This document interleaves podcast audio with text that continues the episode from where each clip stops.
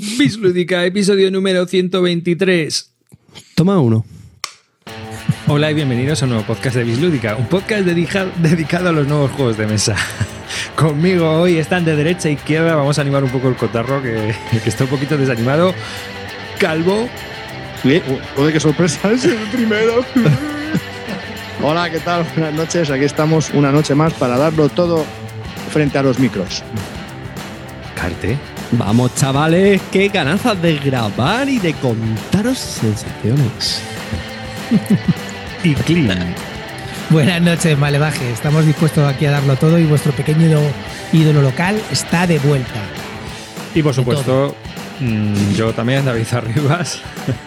Estamos aquí los cuatro pues para, para grabar en programa, este programa en directo. Esta vez solo lo estamos haciendo con los Patreones, con la Bislúdica Army, aquí en Petit Comité, un poquito todos juntitos y de momento lo vamos a hacer así. Somos más, menos gente, esto está pues eso, más, más tertulia. Eh, antes de nada, me gustaría deciros que nos podéis seguir en Twitter, en arroba bislúdica, que podéis visitar nuestra página web en bislúdica.com, donde están todos nuestros podcasts colgados, y que os invitamos a participar en nuestro Patreon para que nos apoyéis económicamente en esta aventura sobre los juegos de mesa. Eh, muchas gracias a todos los que nos apoyan, a todas estas personas que están en directo aquí apoyándonos y que nos están viendo, y por supuesto a todos los que vais a ver este vídeo posteriormente y, pues, y descargar el audio. Así que este programa eh, lo vamos a hacer un poco sensaciones, ¿no? Hemos estado hablando. También deciros Que no teníamos tema. Vale, hemos publicado, hemos publicado la entrevista con Garrido de, de Masqueoka. La hemos publicado primero en podcast, solo para patrones. La- bueno, cuando en abierto emitamos este podcast, la gente que lo escuche, pues a finales de semana, principios de la semana que viene, se, a- se abrirá esa entrevista, se, colo- se colgará en vídeo para que se pueda ver.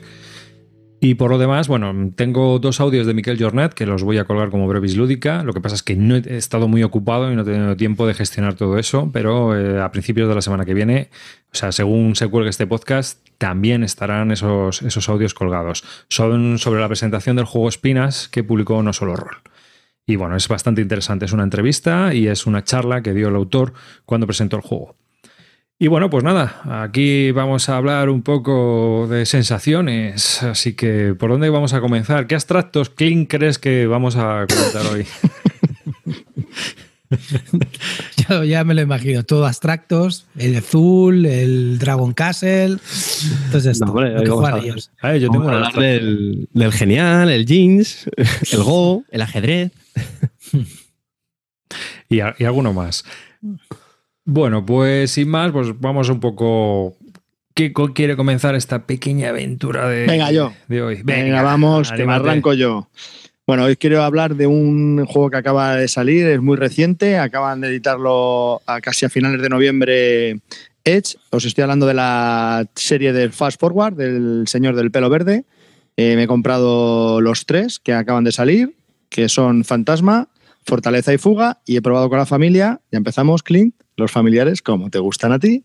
He probado el Fantasma. Bueno, quiero deciros que lo he empezado y lo he terminado. Es un, todas las cajas son iguales. Vale, os voy a primero hablar un poquito de los tres y luego me voy a dedicar un poco en- este. Estos tres juegos tienen la misma filosofía que es como el del Frutas Fabulosa, es decir, tiene un mazo de 90 cartas y solo un mazo de 90 cartas. Entonces desprecintas el mazo y te van dando las reglas de cómo se juega. Entonces, ¿qué es lo que pasa? Que las partidas son muy rapiditas, eh, suelen ser de 15 minutos, salvo el fuga, el fortaleza y fantasmas es, es muy rapidito, es de, de 2 a 4 jugadores. Y entonces, pues eh, te va explicando cómo son las reglas del juego, empiezas a robar cartas y empiezas a jugar. Cuando terminas esa partida, pues sigues con las cartas que te quedan en el mazo. Y a medida que vas jugando, pues van pasando cosas. No puedo desvelar más porque es como si fuese un legacy, digamos, ¿no? No es que rompas nada ni nada, pero es que a medida que vas avanzando en el mazo, pues eh, te van pasando cosas. Van abriendo más reglas, más, más cosas especiales, ¿no? Más eventos y, historietas. Entonces, ahora, ese es en general lo que es la serie Fast Forward. Entonces, el Fantasmas, estos tres títulos, empezó desde el más bajo. Fantasmas es eh, especial para niños, de 2 a 4 jugadores y es. De, no, sé si es hasta cinco, de, 2 a 5 jugadores, eh, de 15 minutos de duración y a partir de 8 años. Yo creo que se puede jugar perfectamente. Eh, a lo mejor algún niño necesita ayuda, pero se puede jugar. Eh, y es muy, muy, muy rapidito y muy sencillo, ¿vale? Luego hablo más de este juego. El siguiente, que es Fortaleza, es de 2 a 4 jugadores y este ya sí que es para 10 años. Eh, necesita, necesita que sean... Es un poco adultos, ¿no? Es un poco competitivo, es la misma filosofía, un mazo de 90 cartas y bueno, ese no lo he probado, pero tiene buena pinta. Y el último, Fuga. Ah, por cierto, los anteriores tienen un peso de 1 y 1,2 en la BGG. Y el último, que es Fuga, es de 1 a 4 jugadores. Y este empieza a ser. Este es bastante chungo. Tiene un peso de 2,5. Cuidado, Y este- ¿eh? Cuidado. No, de 2,5. Vale, que sí, que son lo que son, pero vale. Pero quiero decir que este. He oído que este es un juego de jugones. Es bastante fastidiado. O sea, es cooperativo. Creo, que- creo que es cooperativo y es bastante chungo. Este me llama mucho la atención por, por eso, ¿no? Porque si utiliza esta mecánica y encima es difícil, pues me mola. Parece ser que es un reto bastante grande. Bueno, entonces me voy a centrar ya en fantasmas. El fantasmas, ¿por qué es para niños? Porque es muy sencillo. No os voy a explicar de qué va el juego, pero con lo que os he comentado ya con eso tiráis, pero los niños pueden jugar. A lo mejor hay alguna ¿Pero carta. ¿Qué mecánica tiene? ¿Qué mecánica tiene? ¿De building? ¿Qué meca- ah, por lo menos la mecánica. ¿Qué, qué es lo que tienes que hacer? ¿Tirar un dado? No hay dados. Es, abre la caja- ¿Tragabolas? escúchame, abre la caja y hay un mazo de 90 cartas. Le das la vuelta a la primera carta, lees las reglas y sacas la siguiente carta. Lees las Vale. reglas y sigues y empiezas ya y te dice lo que tienes que hacer. Vale, vale. ¿Y por cuánto salen más o menos? Pues salen por algo por 15 euros, alrededor de 15 euros cada cajita. ¿Y, y tus críos se lo han pasado bien, por lo menos? Sí, ¿Con Judaken? Sí, la verdad que sí, se lo han pasado bastante bien, es muy divertido. Eh, también he de decir que al principio el juego es muy básico, luego se endurece un poquito, pero vamos, apto para, para familias mm, muy bien. Yo ¿Y lo tú- he dicho ¿Tú antes te lo en has pasado Twitter. bien jugando? ¿Tú te lo has pasado bien? Sí, sí, porque les he visto a los niños entretenidos. Sí, hemos jugado 19 partidas y hemos terminado. Digamos 19 que, partidas. sí, Eso me a ver, Indes, ¿eh? que las partidas Escucha, el horror. El horror. ¿Me quieres escuchar? A ver, escuchadme una cosa. Eh, las partidas pueden durar entre 5 y 10 minutos. ¿Vale? Y se juega, es muy rápido y como el, el- el juego va cambiando y va evolucionando, pues no todas las partidas son iguales. Al final vas avanzando en el mazo, cuando termina el mazo puedes o jugar ya con todo el mazo un juego, el juego, o volverlas a ordenar y empezar desde cero. ¿Vale? Pero es curioso, está bien. A mí lo que me gusta de este, de este sistema es el hecho de que, de que no sé qué es lo que hay. De que no sé qué reglas van a ser. O sea, es que no sé ni qué era el juego. No sé ni.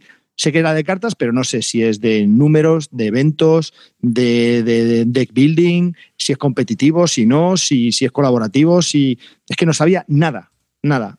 Y bueno, la verdad que me ha sorprendido. Y siempre ese interés de seguir avanzando en el mazo para ver qué más cartas van a ver, si hay más reglas, si pasan eventos, si salen cartas nuevas. Cada partida, cada partida ¿cuánto dura? ¿Cinco minutos? Pues te Cinco minutos. 19 Sí, sí, sí, porque al final lo que te dicen en la caja es y, que. y hay- terminas la partida y dices que bien, ¿eh? Para el juego, que ¿cómo? No, pero lo que Qué hemos hecho ha sido, hemos jugado los cuatro, entonces cada vez que ganaba uno, pues se apuntaba un punto, así hasta que terminásemos el mazo. Mm. He perdido yo, o sea, patético. patético, patético. Y nada, a los niños les mola porque te pueden ganar, ¿sabes? Hay que pensar un pelín y eso, tampoco es muy complicado. Ah, pues Mira, está- apunto, ¿eh? Está muy divertido, ¿eh? pero para a partir de ocho años, con ocho años, a lo mejor alguna carta hay que explicarla. ¿Vale? Pero una vez le explicas, los niños juegan del tirón.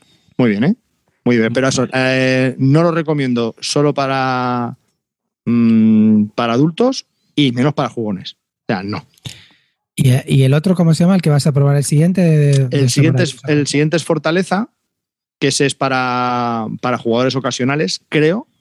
Y luego Fuga es para, en teoría, jugadores expertos. Igual, es el- la misma dinámica más o menos. Seguro que la, el- la misma dinámica vas avanzando en el mazo, pero no tienes que hacer lo mismo. O sea, no. Oye, una, vale que- una cosa, ¿te, te puedo hacer una pregunta? Eh, Sí. eh, ¿Está el escape ese que pregunté, que también de, esta misma colección, ¿es de, es de esa misma colección? ¿El escape o escape? No, ¿Cuál el era el que.? dices tú. No, el que. No, era el uno también de Friedemann Frese, que él jugaba en solitario. ¿Cómo se llama el que jugaba? Finished, finished, terminado. Ah, el Finish, sí, ese, el no terminado. tiene nada este. que ver, no tiene nada que ver. No es lo mismo, ¿no? es No, no, no, ese, ese, no, no, no, no, no, ese es, es- tiene una misma filosofía, o sea, es una, son 48 cartas que tienes que ordenar. Van del Vale, 1 al 48 y- y... tienes que ir sacando cartas y ir poniéndolas el 1, luego el 2, luego el Y 3. ese es un solitario tipo Friday, ¿no? Ese, el terminado este.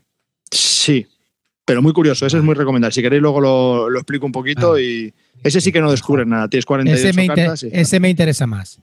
ese está guay. Pues eso, eh, os he hablado de Fantasmas, un juego de 2 a 5 jugadores para familias con niños de más de 8 años, que alguna carta tiene texto y hay que explicar, pero vamos, los niños lo pillan rápido. Como son cartas que vuelven a salir y vuelven a salir y vuelven a salir, pues, pues ya está. Hay una cosa que sí puedo explicar, hay una cosa que sí puedo explicar. Imaginaros que eh, vamos cogiendo cartas del mazo, ¿vale? Y a lo mejor termina la partida con, con 13 cartas. Entonces, esas cartas se vuelven a, poner, eh, se barajan y se vuelven a poner encima del mazo. Entonces, si en la siguiente partida juegan 16, pues aparecen tres nuevas cartas. Hay una forma también de ir quitando cartas. Entonces, es lo que hace que vaya avanzando el mazo. Está, está chulo. Pues ya está, os he hablado de, de Fantasma, Muy bien. publicado por Edge recientemente. Pues yo me lo apunto porque a mí sí que me interesa. David, ese ya está en tu próximo objetivo, ¿no? Para tu Para nene mí sí, ahí, para, jugar con el niño, sí. Ya te lo digo yo. ¿Pero qué años tiene tu hijo? Seis. Pero Uh. bueno, yo creo que sí. Yo si quieres luego sí. fuera antena, te explico un poco más el juego, qué es lo que vas a ver, para que decidas si. Es que no quiero Sí. despichar nada. Nah, pero bueno, pues, con seis, hombre. Lo va a comprar igual, si ya está, ya tiene la panoja ahí No, en el bolsillo. No, le está tenemos- picando la cartera ya para sacarla, ¿sabes? si, lo, Uh, no, si lo mejor, si lo mejor del juego, os lo digo en serio, me lo traje el viernes y le digo a Julia, le digo, oye Julia, este juego lo abres tú y lo explicas tú. Se queda ahí todo, ¿cómo? Y yo, yo ni lo voy a desprecintar. Ahí lo dejo y cuando tú quieras jugar, jugamos. Vale, vale. Y esta mañana, papá, ya es el momento. Y digo, sí, sí, sí, venga, nos juntamos todos encima de la mesa. Que desprecinta, abre la caja, un, misticismo de la hostia. Solo hay un mazo de cartas ni reglas. Hostia, desprecinta el mazo. Entonces ahí, y pone, esta es la primera carta. Dale la vuelta y empieza a jugar. Tío, a mí eso de verdad te, te pone. me mola mogollón. Y a los niños les ha molado un montón porque no, pilla Pablo que no le gusta jugar. Es que, Ha estado ahí como, ¿y ahora qué pasa? ¿Y ahora qué pasa? ¿Y qué hacemos? ¿Sacamos más cartas? ¿Sacamos más cartas? Es que esto es uno de los grandes eh, valores de este tipo de juegos, yo creo, ¿no? Que aquí el, el amigo Clean nos ha puesto cara, cara a mustia, pero yo creo que hay que reconocerle estos valores de este tipo de juegos. Ya está, no hay que No, buscar decirte, pretensiones que de juego. que sí, que sí. A mí gente tal. y Hombre, por el precio que me ha comentado Javi, si encima además de se puede rejugar o se lo puedes prestar incluso a alguien, o sea que no Sí, se puede sí, estos sí, tampoco sí, de sí. usar y tirar, pues hombre, yo creo que está bien, por lo menos de- de- despierta interés.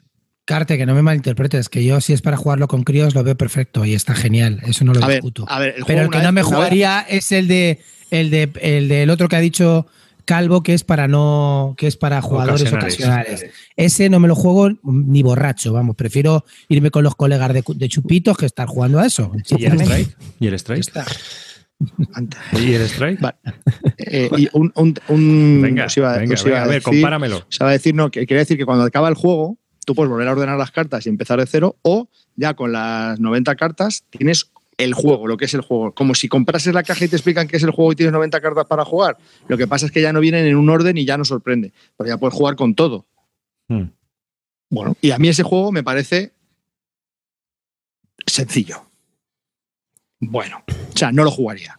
A mí lo que me ha molado ha sido el hecho de descubrirlo. Lo, lo- lo que pasa es que el, el juego final para mí me parece simplón. Pero bueno, No, normal. Hombre, está, está dirigido a quien está dirigido. Sí, sí, como sí, de los gusanitos, pero muy contento eh, de haberlo probado, de verdad, os lo digo que. Sí, a mí la mecánica me gustó mucho con el Fruta Fabulosa. Me parece un juego muy guay, la verdad. Está molón. A mí es que todo lo que sea mecánicas nuevas y este tío yo creo que se ha reinventado, ha utilizado algo que es novedoso y creo que, que llama mucho la atención, ¿no? A, ver, a mí, a A mí mí- me gusta porque es experimental. A mí me gusta probarle. Mm. Es, otra cosa es que luego los juegos se quedan en la estantería. Muchas veces pruebas juegos, dices, uy, qué curioso y tal y cual, pero luego te cansas un poco de sus. No, no sé, eh, pero experimenta mucho y la verdad es que muchas veces merece la pena solo probarle por ver qué ha hecho. ¿no? Mm. Y, y- y además yo creo que son cosas que luego se pueden reutilizar en otros juegos más serios y más, más. ¿Será el, ¿Será el juego número 346 de su serie 504? Y no, lo sabremos. Porque saberlo. nadie ha probado el 346. o sí, déjate, hay mucho friki en el mundo, ¿eh? Yo te Hay digo que del- de la serie 504 de este pibe, nadie ha probado más de 6, seguro. No, yo conozco a gente que ha probado más, ¿eh? Ya, Ya te ya. lo digo yo. Bueno, pues dile, pregúntale luego si el 346 coincide con el Fantasmas. No, no creo. venga, y tú, venga, Siguiente. que te veo, te veo a ti muy... ¿Qué has probado? No, no, tú? no, seguir. Yo, yo es que tengo poco Venga. que contar hoy. Ahora os comentaré un poco más largo porque solo voy a hablar de uno. Pero. Joder, macho. último. No, no, y tú vas a hablar de uno y te vas a hablar mucho. No, no, a mí no me ¿Qué- toca ver. Porque, porque yo he jugado menos que vosotros, no he probado, No, pues no he tenido oportunidad de probar novedades. No, pues igual. te jodes, pues te Venga, va, a la empiezo, se- a- vale, vale. Pues te bajas a la segunda Vale. división de los podcasts, tío. Yo si no voy a estás aquí hablar a lo que de- estamos, te bajas del, Vale. te bajas de Voy a hablar de sensaciones de vomitar. del juego del eh, Gaia Project, ¿vale? Pero oye, Hombre, ¿Parece Project. De Gaia Project, pues es el es un juego, venga, dadme la ficha, David, joder. Espera que tengo que sacarla. David, Pero un momento, hombre, un momento, tío. un momento, estoy muy nervioso. Os voy a comentar las sensaciones. el juego también conocido como Terra Mística 2.0, ¿no? Efectivamente. ¿Es correcto o no es correcto Sí. eso? Es, es sí, ¿Te- en realidad- descargas, busca la espera, fecha? que, espera que, que Sí, a mí me da error 503 la BGG, tío. error del servidor. Dios, no, no, no, no, no, no. Pues no. es solo a mí. Bueno, Sí. esperar que os lo digo ahora mismo. Venga, va. Bueno, mm, Ahora sí me ha cargado, ya me ha cargado. Ya, ya, ya, ya, ya, ya estoy ¿Ya lo operativo. tienes? con- Venga, de Gaia Project, un juego de 1 a 4 jugadores de Jens eh, Simulator. No lo leas, tío. Si luego los. ¿A quién le importa los autores? Pues no habéis dicho ficha, pues ficha. Pero la ficha ya. No es la ficha, sí, simplifica. Bueno, de simplifica. 1 a 4, de 60 a 150 minutos y un peso medio de 4,31 sobre 5. O sea que es pesadito, ¿ale? Es para, para los, los que no de los juegan al que te fantasmas. ponen, de los que te ponen. para los que no juegan al fantasmas. Hay ¿vale? un Territorio Barton. Va- Territorio Barton. Bueno, a ver, yo antes de nada, eh, un poco de historia. El, el Terra Mística es un juego que a mí me gusta mucho, posiblemente esté entre mis top 10. La expansión también me gustó muchísimo. Y sí que es verdad que tenía algunos fallos que corrigieron en la expansión. Por ejemplo, el del orden de turno es un fallo que veía muy gordo, que siempre, pues el que cuando jugaba uno nuevo era siempre el primero que pasaba y en los siguientes que iban, eh, que iban, el que estaba a la izquierda del nuevo, pues siempre acababa último. Y es un poco rollo. Entonces, bueno, la, expansión corrigió eso del orden de turno, corrigió algunas cosas y tenía un problema para mí que era que no tenía un, un tablero modular y que realmente a, a dos y a tres jugadores pues se quedaba un poco cojo porque siempre era el mismo tablero y no se, y no se acortaba. Entonces, bueno, pues este Gaia Project es un Terra Mística en el espacio. Pero no solamente es eso, no solamente es eso. Para mí han pulido muchas mecánicas que, que la verdad que a lo mejor cuando las veía en el Terra Mística no pensaba que, que, que se podían pulir y que las veía muy bien, pero ahora sí que las veo estupendamente. ¿Qué es lo que han hecho fundamentalmente? Han hecho todo lo que tú tenías en tu tablero personal en cada raza, lo han pasado a un track, a un track general que, que está en el centro y que todos tenemos acceso a ese track. Y ese track tiene una serie de mejoras, tanto para, por ejemplo, para navegar, por ejemplo, para, para cobrar más recursos en el track o para, o, o- para conseguir más cubitos verdes o, o más cosas de más cosas de tecnologías, ¿no? Entonces, eh, ¿qué pasa? Que ahí ya eh, pues no estás tan dirigido en ese sentido como, como en el Terra Mística, ¿no? Que cada uno tenía su propio track y su propia historia. Entonces aquí ahora el juego va mucho más al track central y a poder subir en el track central y hacerte, hombre, por supuesto las razas tienen cada una su, su propia su propia identidad y es un juego bastante asimétrico y con su propia eh, tecnologías que cada uno, pero en las tecnologías las tecnologías que están en el track central, pues tenemos acceso a todos y podemos ir mejorando. Entonces a mí eso me ha encantado, me ha gustado muchísimo. También me ha gustado mucho que los tableros ahora sí que son modulares, es decir, dependiendo del número de jugadores, juegas en tantas losetas, en más o en menos. Luego también me ha gustado mucho el tema del movimiento. Ahora lo han simplificado más, o sea, el tema del movimiento es, eh, para mí está muy, muy logrado, está mucho mejor que en el Terra Mística, que era prácticamente pues intentar conseguir eh, casas a, todo, a toda costa y aquí pues no, no es tanto eso. Hay eh, una serie de planetas que tienes que colonizar, también está lo de la, la terraformación del, del Terra Mística, pero que también la puedes subir en el track este central que te digo y tú puedes mejorarla también. No sé, que han pulido para mí muchas mecánicas que a lo mejor cuando yo veía el Terra Mística me parecían bien y que ahora, una vez puestas en, en este juego, me han parecido que está muy, muy tuneado. Yo creo que a través de comentarios o los años que lleva Terra Mística, me han sacado un juego que se parece a Terra, a Terra Mística, en realidad bastante, pero que pues no sé, que, que le da otro aire en, en ese sentido de, de no se juega igual que Terra Mística, aunque las mecánicas sean muy parecidas. Y no sé, hay cosas que me he encontrado con una me, he encontrado con esta reimplementación que me ha sorprendido muy, muy gratamente. Entonces estoy feliz como una lombriz. Eh, consejo que os doy para la gente que ya tenga el Terra Mística, si sois muy fans, como es mi caso, es una compra asegurada. Si no tenéis ninguno de los dos, no compréis Terra Mística y comprar Gaia Project porque es un juego para mí mucho más tuneado, mucho más. Es verdad que es feo de narices porque los tableros personales y las razas, el en este, pues el que es el artista gráfico, para mí es un poco desastre. Y la verdad que los dibujicos, no sé, que parecen mongers, todos los, los, los, dibujicos ahí, pues no sé, son como muy infantiles y muy, no sé, no ha visto mucha ciencia ficción este hombre, ¿no? Los escarabajos del espacio, los, los elfos del espacio, no sé, es que la verdad que son, es horrible. Pero bueno, si superas eso, las figuritas y los componentes de plástico son mucho más bonitos que, la, que los de madera y en cuanto a componentes, yo lo veo bastante bien. El tablero también es un poquito feo, pero bueno, se me recuerda incluso al tablero del Solarius Mission. Pero yo digo que de componentes lo veo estupendo. Y, y si lo pilláis en alemán, lo podéis pillar por 65 o 60 euros, depende de la tienda donde lo pilléis. Y eh, en, por supuesto, Zman lo sacará a 99, ni se os ocurra pagar 99 por un juego que es totalmente independiente del idioma y creo que además lo iban a sacar también en español. Así es que chicos, si tenéis esta oportunidad, no dudéis en Terra Mística 2, eh, que se llama Gaia Project, y, adelante. Ya os digo que si no, si no lo tienes, no tienes ninguno de los dos, compra este. Y si tienes el anterior y eres muy fan, este lo vas a comprar igual. Y si no, pues ya está. ¿Qué impresiones tenéis vosotros si lo habéis jugado? Calvo. A ver, yo preguntas, preguntas. Tengo, tengo bastante, bueno, preguntas. Muchas preguntas, quiero decir. Eh, ya me he liado. Que no, a ver, eh, es, es mm, ¿sustituye uno al otro? Es decir, quiero decir, a ver, no, no, no, sí, sí, sí, para mí sí. quiero, decir, quiero decir, eh, ¿mejora mucho la sensación de juego del Terra Mística?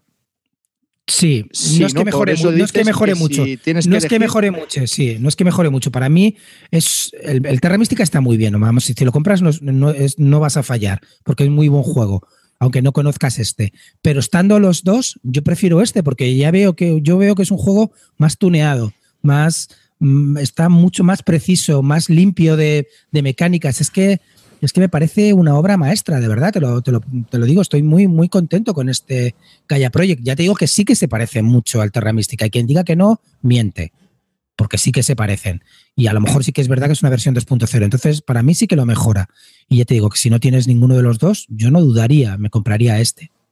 O sea que sí mejora la sensación del juego del Terra Mística. Sí, sí, para mí sí. de hecho, mira, por ejemplo, hablé con MacLeod, que lo había jugado bastante y que también está muy alucinado con él, y a él, él me comentó al principio que no le gustaba Terra Mística.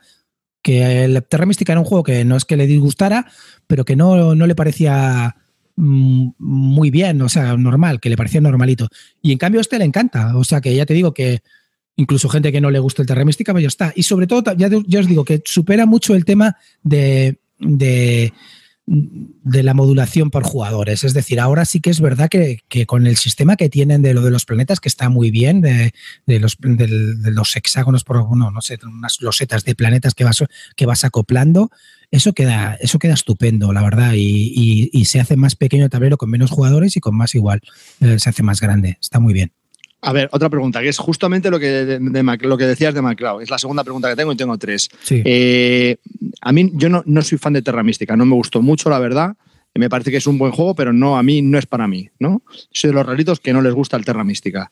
Entonces, ¿por qué el Gaia Project sí me puede gustar? ¿Qué es lo que dice MacLeod que hace que no, no es que primero porque ahora está mucho menos dirigido en el tema de las facciones. Las facciones tienen sus poderes, eso no es, indiscutible como en el Terra Mística es asimétrico. Hay un montón de facciones, creo que hay 7, 8 o 9 tableros y por los dos lados, pues cada, en cada lado tiene una raza distinta, con lo cual mm, la rejugabilidad es muy, muy grande. Y otra cosa que ahora mismo me está viniendo, eh, cosas, cosas que han mejorado, la rejugabilidad. En el Terra Mística antes se puntuaba por una cosa y luego con la expansión metieron algunas cositas más para puntuar. Aquí no. Ahora hay ocho losetas de puntuación y cada partida sacas dos de puntuación final. Aparte de eso, en cada ronda hay, eh, de las seis rondas que tienes, me parece que tienes como 12 losetas de ronda y en cada una, pues que puedes, puedes ponerlas eh, según como venga. Con lo cual también la rejugabilidad ahí lo han mejorado muchísimo más. Y sobre todo, una cosa que han tuneado especialmente bien y que se me ha olvidado comentar es el tema del manejo de recursos. Es decir, ahora el manejo de recursos todo lo llevas con tres piezas en tu tablero personal. No tienes que estar, dame 15 monedas, tome, toma tres, ese, ese toqueteo que había en mesa de coger monedas y de coger trabajadores. Ahora todo eso se hace instantáneamente en tu tablero, directamente subiéndolo en el track, con lo cual para mí eso, eso ha ganado mucho porque era muy engorroso y, y la verdad que eh, ahora es todo mucho, mucho más claro y más fácil de manejar que antes con el, con el manoteo que había de dame monedas, dame trabajadores, hazlo aquí. Luego también hay cosas que, que han mejorado también para mí, que es el tema de los poderes que, que, vas girando como una especie de mancala. Eso también ahora está muy bien porque puedes utilizarlo de dos formas para hacer un, un proyecto uh, Gaia o para, para, hacer el poder como antiguamente. Es que yo te digo que es un juego que yo creo que le han dado mucha vuelta y lo han mejorado en muchas, muchas cosas. Es decir, creo, hay veces que pruebas otros juegos y dices, bueno, esto lo han mejorado y esto lo han empeorado, pero veo muy pocas cosas, por no decir ninguna, que hayan empeorado con respecto al Terra Mística. Es decir, que veo un juego que está muy, muy, muy niquelado para mí. Vale, eh, sigo con mis preguntas. Eh, sí. mi, en mi turno.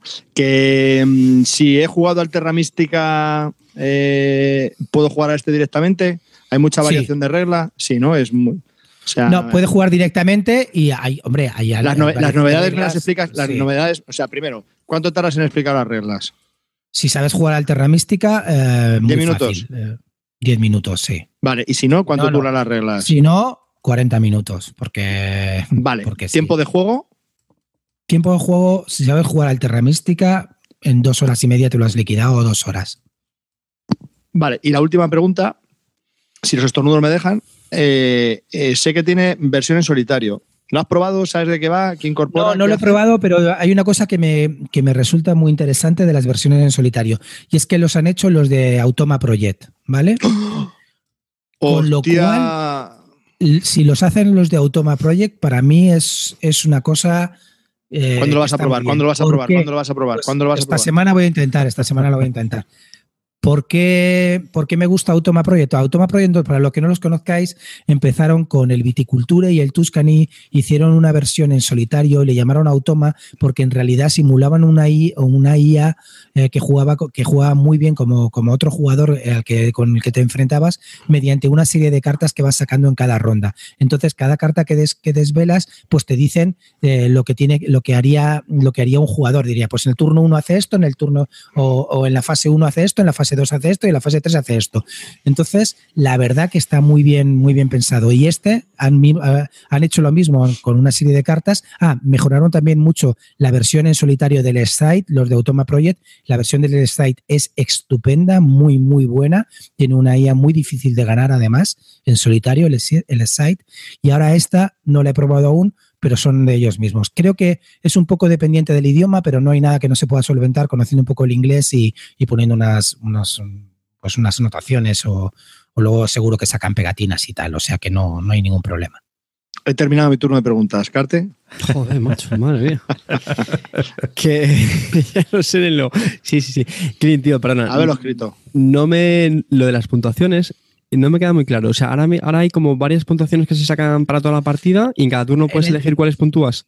No, no. En, en, en, bueno, eso es en cada ronda. Eso pasaba ya en el Terra Mística. Eh, cada ronda sí, tiene una serie de puntuaciones al final de ronda, ¿vale? Eso es. También, también pues ahora eso, eso, eh, eso eh, también existe, pero han quitado lo del Terra Mística, lo de cobrar al final de ronda. Eso ya no se cobra, eso ah. lo, lo, han eliminado directamente, que eso también era un poco coñazo. Es que y luego también, perdona. No, pero no, no, dale, dale, dale tú, dale tú.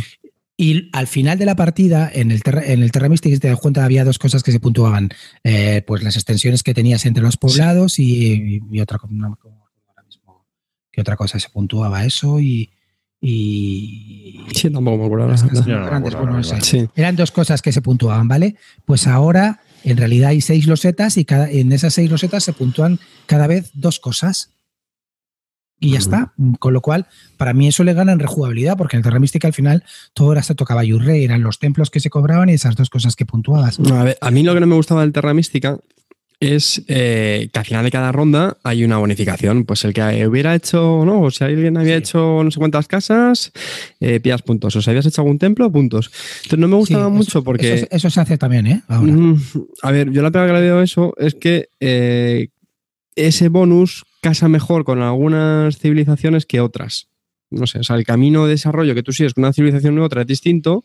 Si te coincide con esas bonificaciones, guay, y si no, pues no tan guay. Eso es una cosa que a mí, pero vamos, tampoco he jugado muchísimo. Pero de todas formas, también te digo, por esos, esos puntos que puedes conseguir en la ronda son, no son significantes. A lo mejor si haces casas, haces dos puntos por casa, cosas así, que al final en esa ronda a lo mejor haces tres casas, son seis puntos, pero eso luego se puede remontar. No, y luego lo veo significante. Pregunta, como antes de la expansión del Terra Mística, ¿han metido alguna cosa? En este de la expansión que no sea. Lo del orden de turno. Lo, del, bueno, aparte lo del orden de turno solo han metido lo de pues las diferentes eh, puntuaciones finales, que eso ya lo metieron en el Terra Mística, también lo añadieron en, el, en la expansión, y cosas de algunas razas, que yo aún no he probado todas, pero estoy seguro que hay algunas razas que, que se parecían a. Bueno, en realidad se parecen un poco las razas que hay aquí con las que había en el Terra Mística.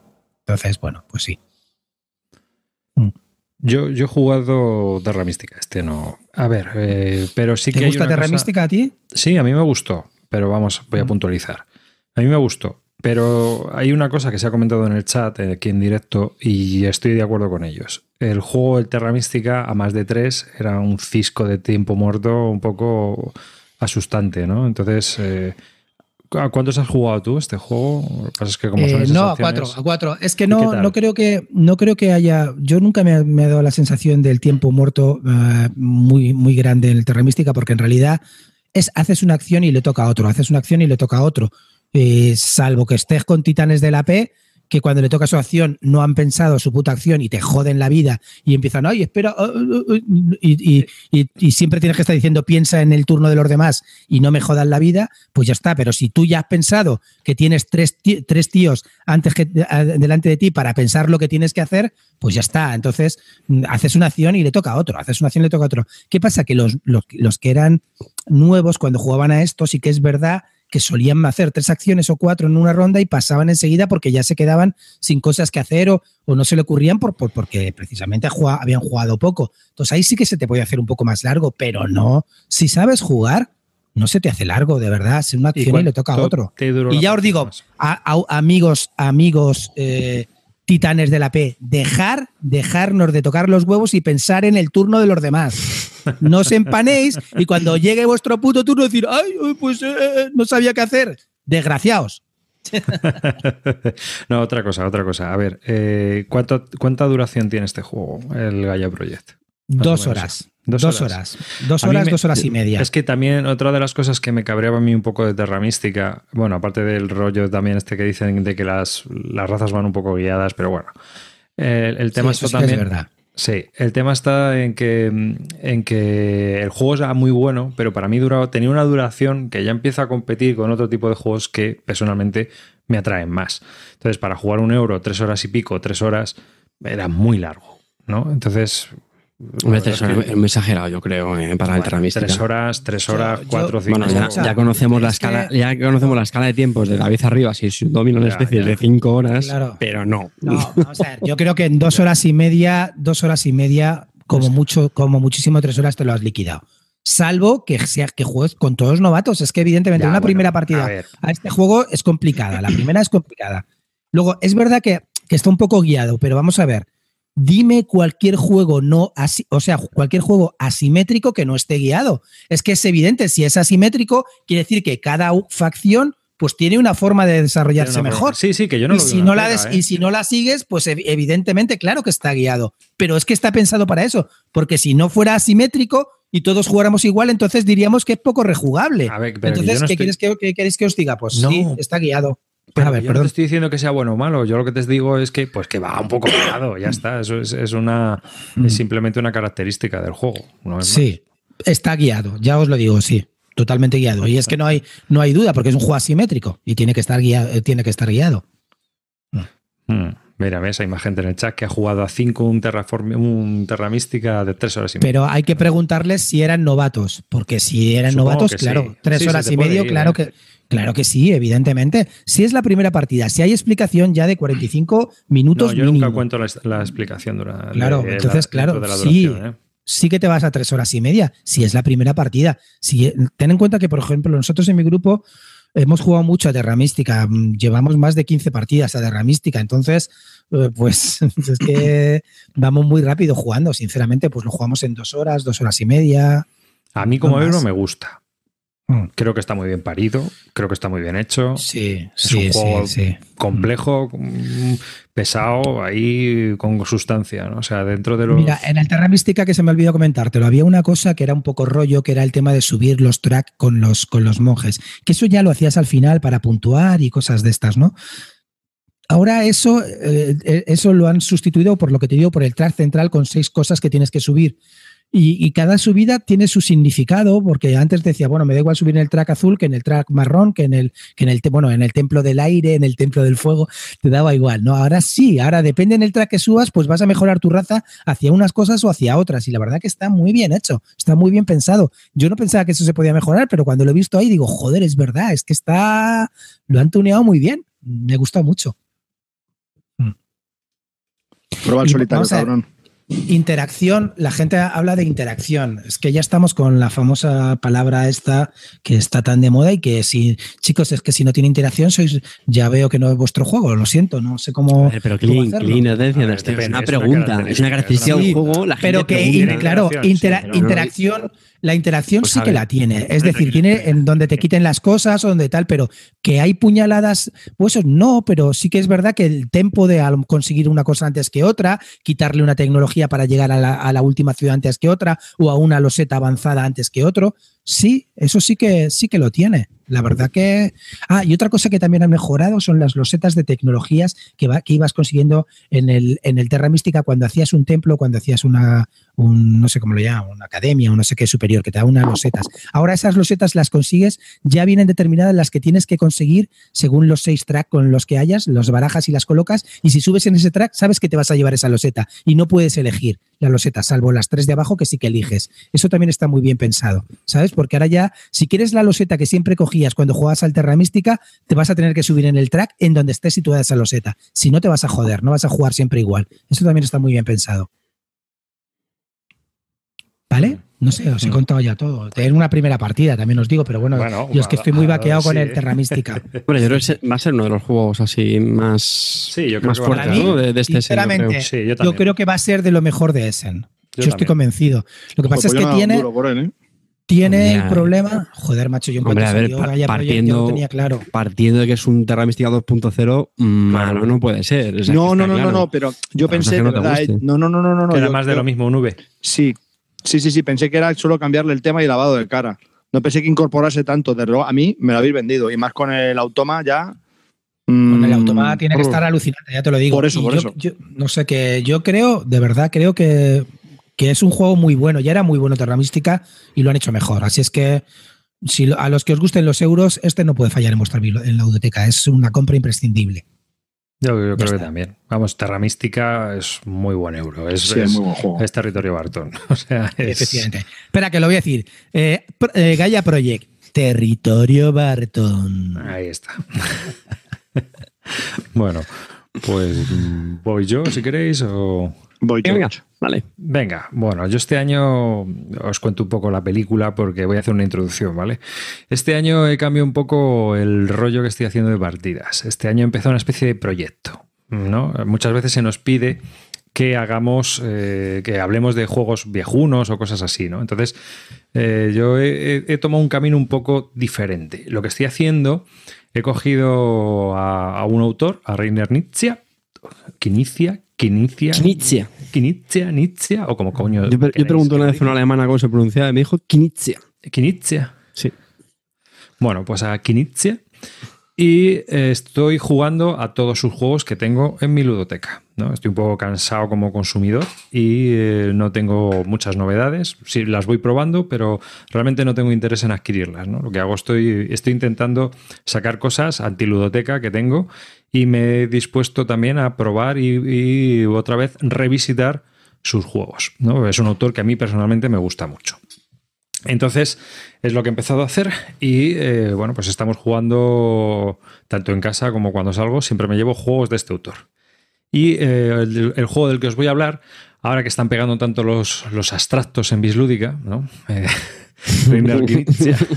es, muy, es muy conocido también por sus abstractos y este se lo voy a recomendar a Clean perfectamente porque creo que casa muy bien con sus gustos y le va a encantar. Le va a encantar porque tiene interacción y es un abstracto muy ligerito que publicó Ravensburger. se llama Índigo, lo publicó sin pena ni gloria allá por él. Voy a, deciros el año para que eh, sepáis un poco de qué juego estoy hablando, del año 2012. Estoy hablando de un juego de hace cuatro años, casi en el Pleistoceno del culto de lo nuevo, ¿no? Y entonces eh, este juego es un juego de 2 a 4 jugadores, 30 minutos de duración, si llega, y eh, para unas edades de 8 o más. Es un juego que en su momento pasó sin pena ni gloria, enseguida se estuvo saldando, yo lo conseguí súper barato. Y es un juego eh, que es muy similar si habéis jugado a estos juegos como el Metro o así, donde se va generando una especie de laberintos y la ciudad se va moviendo, se va moviendo por ese laberinto, ¿no? Tan de moda que está ahora el azul, que es muy parecido al Quirkel y este tipo de juegos. Pues este juego eh, se, publicó, se publicó ya en el 2012 y es un hexágono gigante donde hay muchos hexágonos dentro. La mecánica es muy sencilla. Eh, tanto alrededor como en el centro se colocan unos cristales, unas piedrecitas de cristal. Cada cristal vale X puntos. Los azules valen 3, solo hay uno.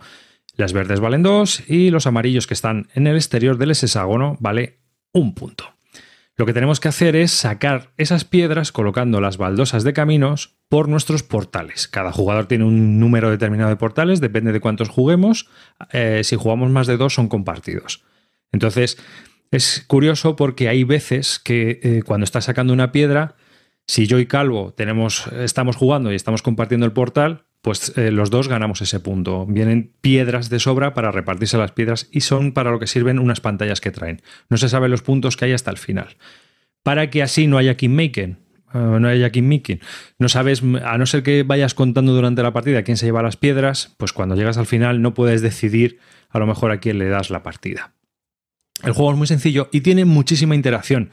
Y es muy caótico para lo que es. Lo que ocurre es que es un juego muy corto, enseguida se termina. Entonces tú puedes estar llevando tu piedra, pero le, toca el turno al siguiente, coloca una baldosa y de repente esa piedra empieza a girar hacia otro, otro portal distinto por, por el camino que se ha ido generando. Es un juego muy oportunista, tiene caos, y es muy interactivo. Enseguida, pues las piedras van para un lado, van para el otro, intentas llevártelas a tu portal, hay mucha risa y es un juego familiar, ocasional, es un abstracto muy ligerito y que si podéis encontrar, sobre todo de segunda mano o en algún saldo, yo os recomiendo para jugar también, sobre todo con niños pequeños. ¿Alguna pregunta? Sí. Dime. Eh, el chulo. Lo has jugado, ¿no? Me imagino. Sí, sí, bueno, llevamos. Esta semana hemos jugado ocho partidas. Con Pablo. Con Pablo todas. O, o, o con Tavo. Que... No, con Pablo. que entiendo que el chulo es mucho más sencillito, ¿no? Este, ¿Eh? Que entiendo que el chulo es más sencillito, ¿no? Este es un pasito más, este índigo, o, o no. Realmente. Es que por lo que lo has contado, por viendo las imágenes, veo que se solapa mucho, ¿no? ¿O no? ¿Con cuál? ¿Con cuál? El suro, con el índigo. Ah, con el suro. No he jugado al suro, tío. Ah, muy pues similar. es que te estaba preguntando. Es muy similar. Es muy similar. No, no creo. Yo creo que son juegos a lo mejor que son, parecidos. Lo mismo, este es una reimplementación. Es totalmente, vamos, para clean, yo lo veo. El, el es absurdo. Pones una loseta en un sitio y mueves todas las, las que están para que son caminos, varios caminos, entonces Sí. mueves todas las piezas que se tengan que atravesar los caminos de la loseta que has puesto. Entonces vas moviendo por todos los caminos hasta que una llega a un final, entonces esa, los- esa pieza se elimina y cuando solo quede una pieza es el que gana. Sí, es muy sencillito. Es, Yo- bueno, Aquí, Una aquí hay con las puntuaciones. Yo quiero hacer una pregunta también. Dime. Eh,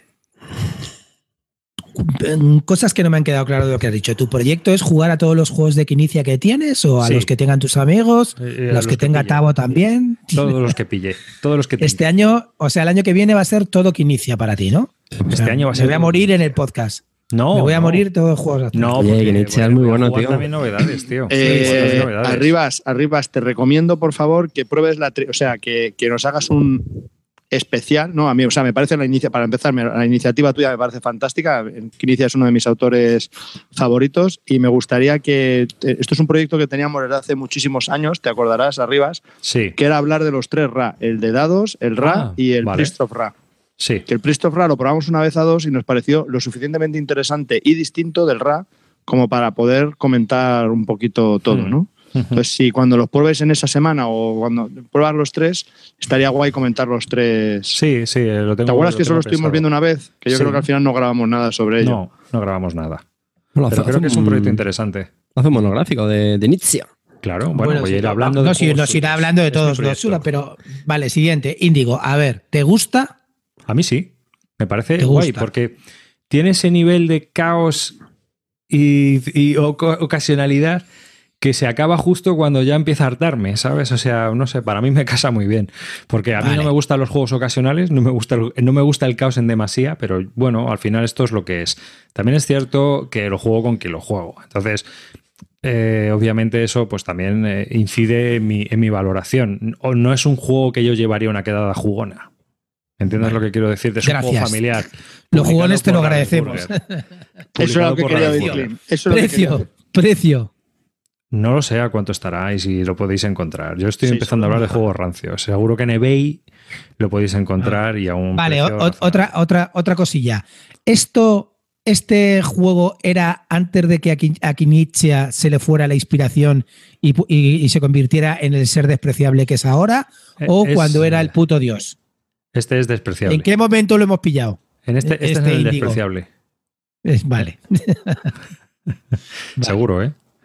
Ya Vamos, yo creo que sí. Eso es un juego ya te digo, 2012 ya era el año ya. despreciable. Yo, despreciable. es que te lo juro, con, con Kinichia tengo una cosa que es lo que le pasa a los autores estos de One Hit Wonder, ¿no? Estos que hacen una cosa sola y les sale bien, o, o que tienen un momento creativo brutal y lo explotan y, y luego ya viven Hombre. del cuento de toda la vida. Pero para mí este One- tío tuvo One un momento brutal. One Ah. Hit Wonder. Déjame, déjame explicarme. no, no, déjame, no, no.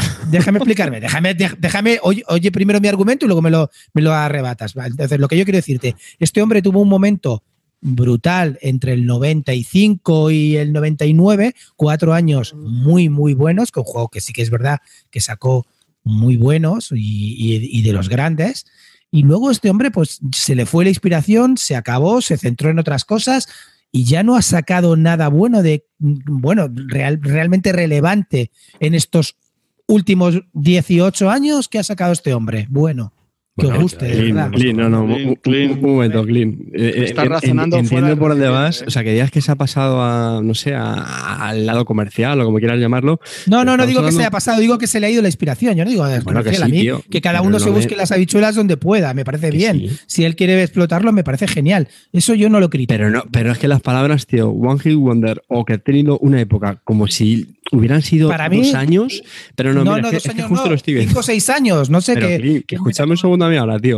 Estoy viendo Modelar, que creo que consideras que es un gran juego de bazas, Sí, ¿Qué del años? 92, del 92, Sí, sí. ¿vale? vale. Medici, otro juego muy bueno del 95, Tears of del 97. Y si quieres, me, me quedo hasta, por ejemplo. mm, Hasta el, El- 2000, venga, te concedo hasta el 2000. no, el, no, no- señor, el no, 90. señor. Escúchame, tío. 2000 Battle Line, Touch Mahal, Hostia. Amun Re 2003, 2004 Blue Moon, Ingenious, que es genial, que es un juego chulísimo, abstracto también. 2004 el Celtic, que sé que tampoco te gustará, es un Uh, juego bastante apañado. 2008 el mm, que comentó Arribas también aquí, Sí. que es un infantil de 2015. Y ese, fíjate, eh, lo tenemos aquí a la vuelta de la esquina. Entonces, Y lo ha petado, sí, ya lo veo. Y Pero, yo tío, me que estoy abarca muriendo. 20 años de diseño, 20 años de diseño, lo único que Carte. puedes es darle tu Carte. respeto, que eres un Carte. sinvergüenza. Carte, Carte, escucha un momento. Para mí, 20 años este, este hombre no, no 20, pero, Ya, ya. pero me estás diciendo que estás, estás diciendo que un juego glorioso de Kinichia es el mm? porque es que si no, cerramos el podcast y nos vamos, porque no me jodas, Carte. Entiendo que me digas el Taj Mahal, entiendo que me digas la trilogía esta del, del Oasis, ¿cómo se llamaba Yo aquello de los camellos? Todo eso te- entiendo que me digas el Tigres en Éufrates. Te voy Hasta a decir ahí una vale. cosa. Aquí el que más has cambiado tío. eres tú. Lin. Bueno, ahora, ahora ya en serio, vamos a dejar una cosita clara en el podcast, por favor, tío, pues si no la, la audiencia se va a preocupar.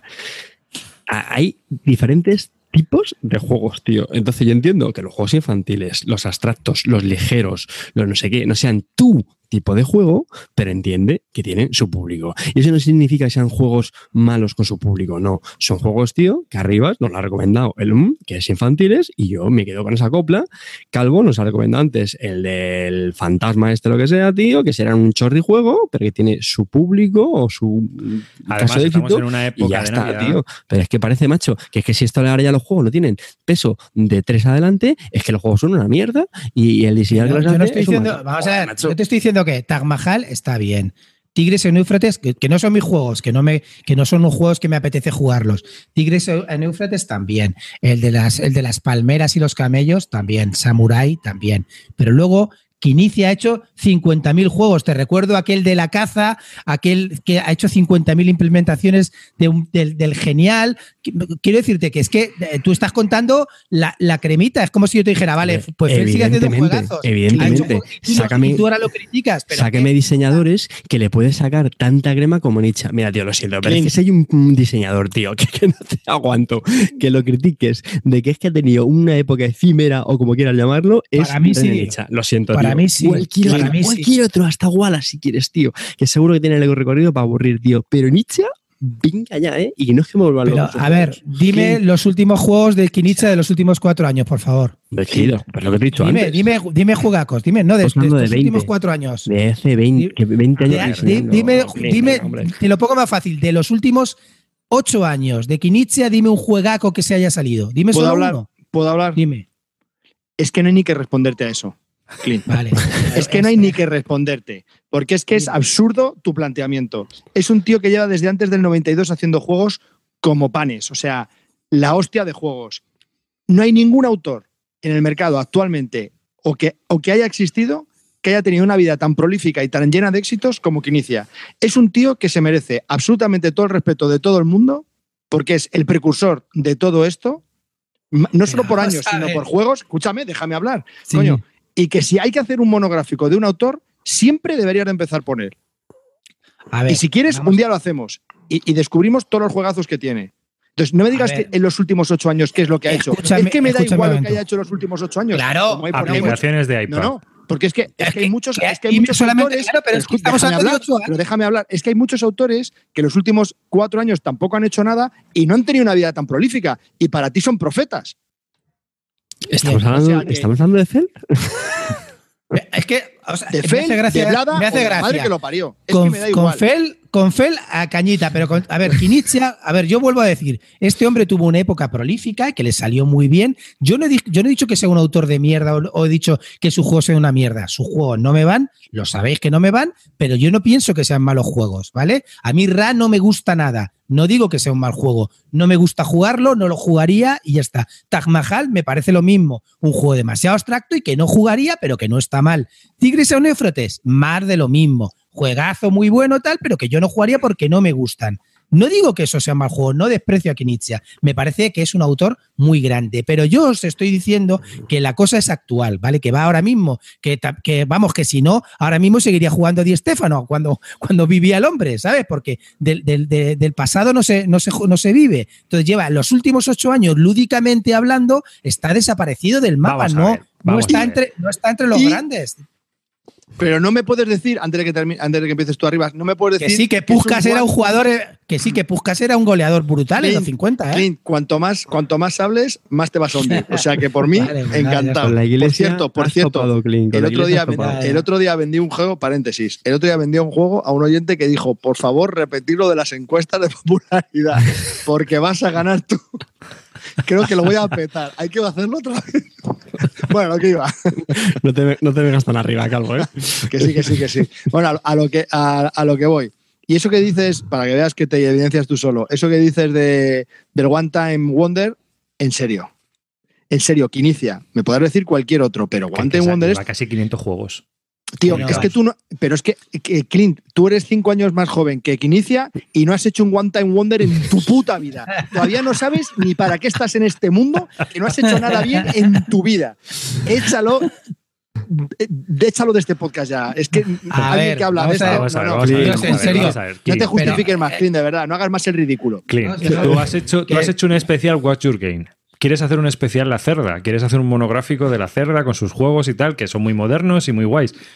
Tío, yo lo voy a hacer de Quinicia y el siguiente lo Que voy a me hacer de parece Kramer, Respétale.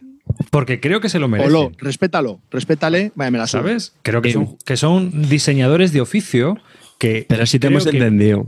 Mucha Se gente podría hacerlo fantástico si, si estudiara sus juegos, porque creo que, que aunque para ti estén pasados, a ti lo que te, esas mecánicas, o sea, yo creo que ya forman parte de la historia del juego moderno. Eso es, eso es innegable. O sea, son gente viva y que forma parte de la historia. Que sí, vamos a ver, que te lo vuelvo a decir, que Pusca fue el máximo goleador del Madrid en los años 50, era la hostia, ¿eh? También, y de Estefano. Pero vale, Sí, pero que no juegan juegan, ahora. y este sí que no juega. está por eso. Pero que lo que yo te quiero decir, que este hombre, para mí, que yo, que vuelvo a decir que es un grandísimo, que yo no, he- eh, no he negado en ningún momento que sea un grandísimo autor y que sea parte de la historia, como me decís y todo eso. Yo eh, os lo, lo llevo diciendo todo el rato. Para mí es un tío que está bloqueado y que lleva hace, que hace ocho años no pinta nada lúdicamente hablando en, en este mundillo en el que estamos. Que No me pinta decís nada que en tu territorio Que Barton. Ay, ay, ay, ay, ay. Bueno, decirme por favor un juego que esté jugando de inicia de estos últimos ocho años, solo uno. Pues mira, Decirme está- uno. me estoy muriendo por Que seguís pillar- Dime, Carte tú uno, que lo defiendes tanto. Dime uno de estos últimos ocho años que esté jugando. ¿Tanto que lo defiendes? Dímelo. Ah, que nos callamos, que no.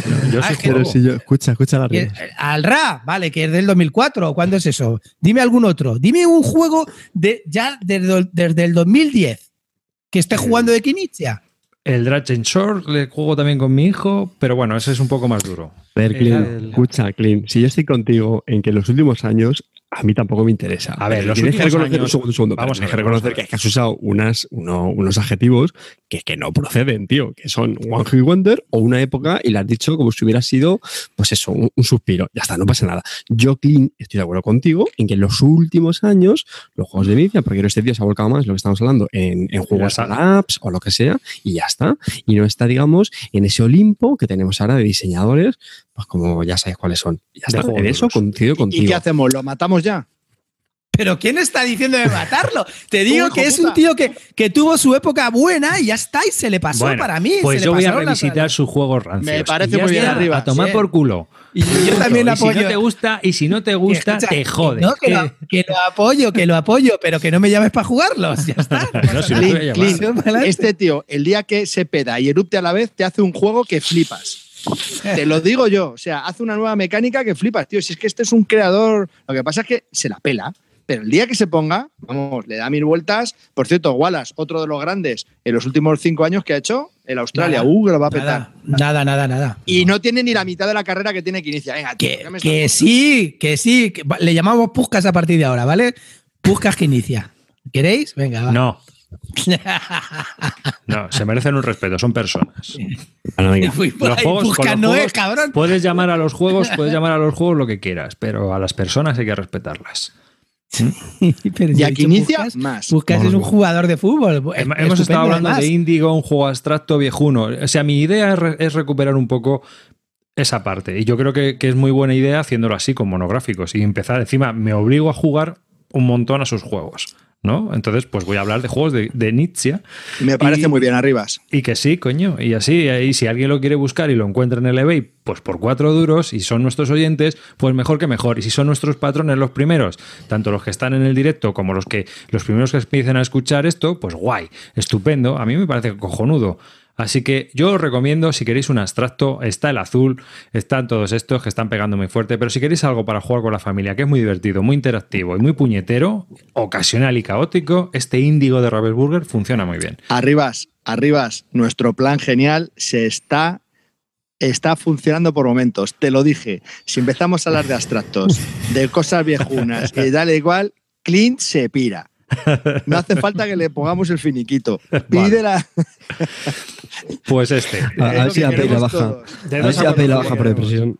De 2 a 4 jugadores, no llega a 30 minutos. Si veis el tablero, queda súper chulo, como podéis ver en las fotos de la BGG. Le puedes poner pegamento y colgarlo a la pared. Sí, sí, está, lo habéis visto, ¿no? Os habéis quedado con él. Y quedaría que- mejor que tu puta gaviota y tu mierda de papel azul ese que tienes ahí detrás, que parece que es un vómito de un. Dios, qué asco de. Tío, Con el eso. mostrenco de la impresora láser a color. Qué ascazo de casa. Y, y edad de 8, 8 más. Venga, Carte, te toca. Voy a. Iba a decir voy a subir el, el nivel un, un poquito, pero no. Venga, va. Lo siento, Clean, lo siento, Clean. Yo quiero hablaros de Caruba. que Es un juego Caruba. de. Estamos, estamos hoy.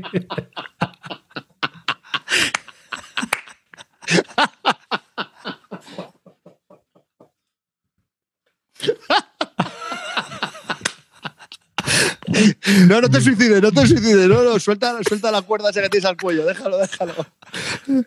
Es mejor cortándote las venas. Yo es que fallar. yo voy a lo seguro. Porque vosotros confiáis mucho en los abstractos y en el monográfico este inicia, pero yo quiero ir a lo seguro, tío, y, y que Clean dimita, macho. Así que Caruba al poder. Clean, escúchame que te lo voy a vender. Hazme caso. Escúchame. Si se lo vendía al calvo, si se lo vendía al calvo. Pues lo vas a clientear. Escúchame que lo vas a clientear. Antes de que acabe la reseña, te digo yo que la he metido ya en el carrito. No, escúchame. Caruba, Vendehumos, El vendehumo. que fue nominado al Spiel de Jahres en 2016. Primer punto positivo, ¿eh? Primer positivo. Un juego de Rudy Gordon. Ah, Ay, ya ay. sabéis que es famoso por grandes juegos como el Goa, Jambo Asante Istanbul, ¿vale? Pero en los últimos, en los últimos meses no ha sacado nada En bueno. los últimos meses. El montaña, el montaña. Pues eso, nada.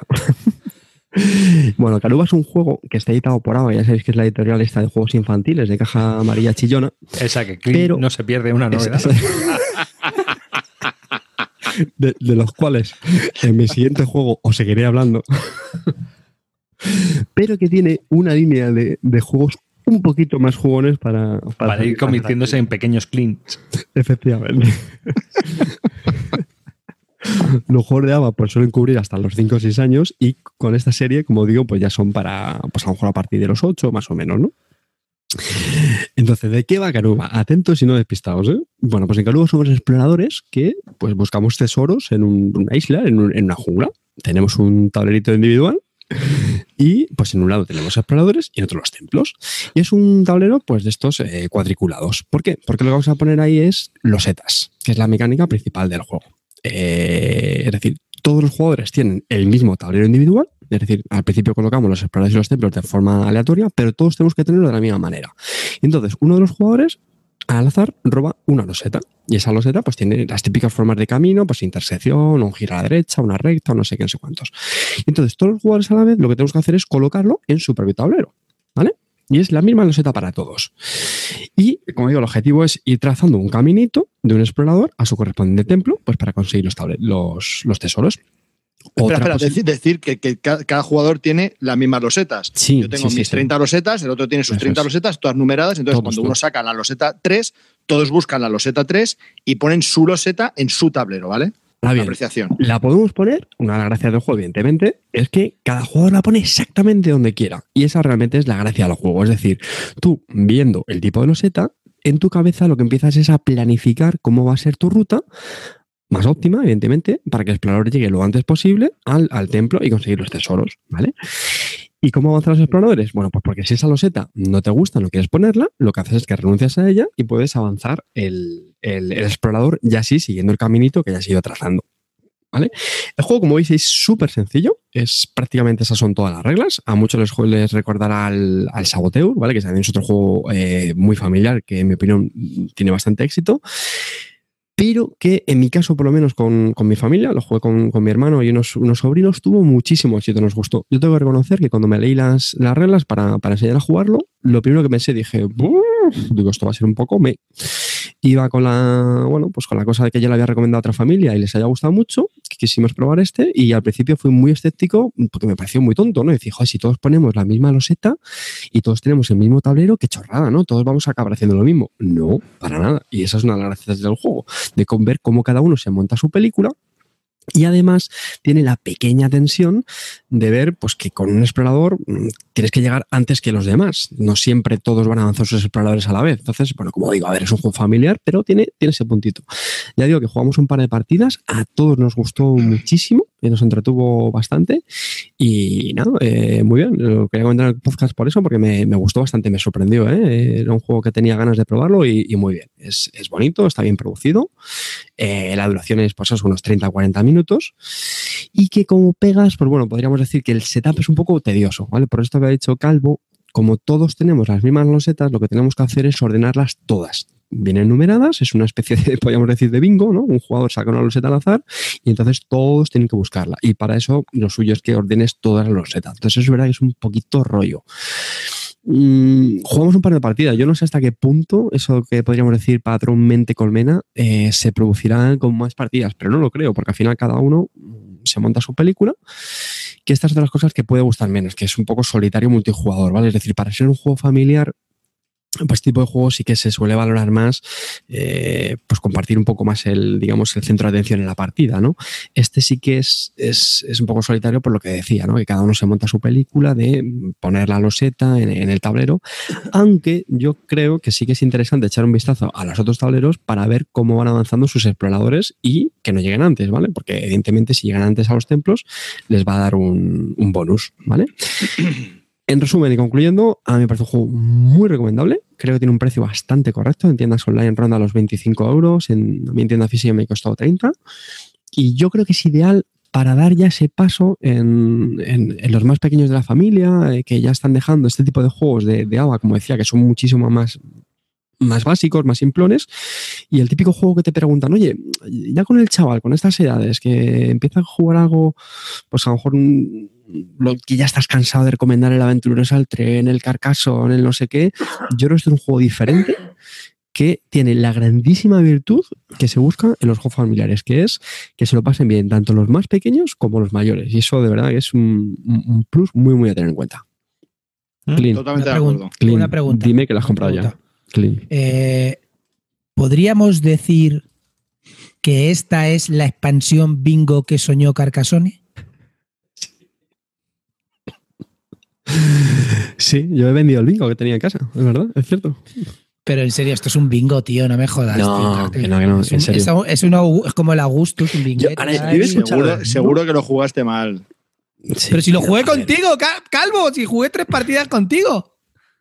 Y con tu suegra. Efectivamente. Que, era, que era majísima y que no daba un ruido. Que hijo puta. Me metió al troll en el cuarto.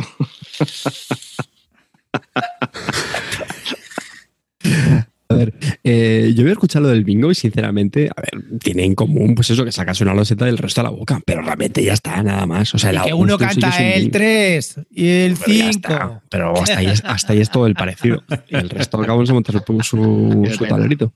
Arribas, este es un gran juego, te lo digo en serio. ¿eh? Sí, no, yo, yo lo tengo, a ver, yo lo tengo ahí preparado para regalárselo a Pablo.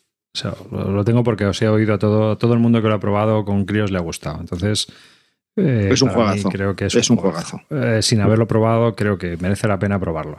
Por lo menos con ellos. O sea que Sí, sí, sí. No es para sacarlo todos los fines de semana, pero para jugar, para sacarlo de vez en cuando, sí. y territorio Barton no es, eso está claro también. No, es, No, territorio martoncito. Eso sí, para, para, para No, de clean. Yo, yo ese, ese juego lo jugué con, con Calvo y, y con mi suegra, que no es, eh, bueno, pues es esta jugona, y la verdad que, que está bien. Pero para mí se me hacía un poco. Jugamos dos o tres partidas seguidas, me parece, ¿no, Calvo? Hombre, Y- claro, y- es que- y- igual es eso, eh, clean. Igual es eso. eh. Que se me hizo un poco pesaete, la verdad, para que te voy a Claro. Es que jugar tres seguidas al Karuma igual es. Se me hizo un poco infierno. En la Sobre tercera todo- me quería cortar las venas. Sobre todo si estás en unas jornadas con jugones y ves que estás perdiendo el tiempo jugando tres carugas seguidos. igual. Sí, sí, pero es que él vendió que no os preocupéis, que viene mi suegra que juega a todo. No os preocupéis.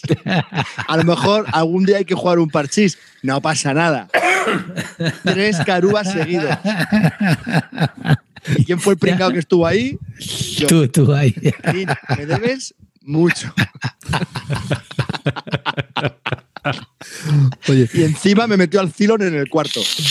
No hacía ruido. primera noche digo, joder, pues alguien ronca aquí, me cago en la puta. Y cuando me doy cuenta, era la suegra. Era hijo de puta que me metió el filón en el cuarto. Sí, sí, ríete, cabrón. Se pasó el fin de semana diciéndome, te juro que yo no sabía esto. te juro". Jugábamos hasta el Meute, ¿cómo se llama? El Lance Hunter que jugamos. Me pasé un fin de semana de esos que, de los que soñé en un campamento scout. Me pasé todo el fin de semana con jugones jugando.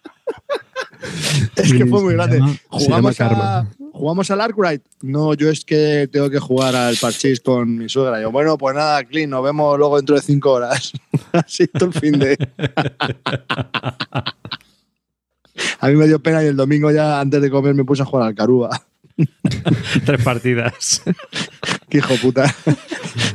Se lo Ya recordaré toda la sabemos, vida. ya sabemos que cuando empezasteis el otro día, que estuvimos grabando el Bisludic Army, cuando empezaste con lo de los abstractos, ya sabemos por qué se fue para atrás. Decía que no podía ser, no podía ser. Oye, Clint, lo importante, ¿a tu suegra le gustó o no? Sí, sí, sí, está- es un juego que para no jugones y eso sí está bien, yo te lo digo.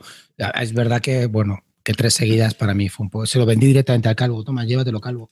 se lo llevó, además. O sea que no, Bueno, yo qué sé. es, es lo que hay.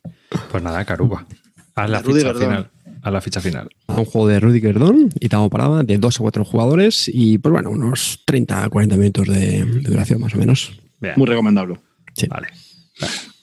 Me toca, me toca. Venga, os voy a hablar, no, ya lo he subido, iba a sacar la cajita. Os voy a hablar de, de un, de un jueguecito del señor del pelo verde eh, que ha hecho para el solitario, que se llama en castellano por Edge terminado, lo acaban de sacar, o en inglés finished. Bueno, ¿qué nos encontramos? Es una caja que viene con un mazo y solo con un mazo. Bueno, tiene un mazo, 10 caramelos de distintos colores, que pueden venir distintos de mi caja a la tuya, y siete tazas de café, así en maderita, ¿vale? Y un libro de reglas y una hoja de ayuda.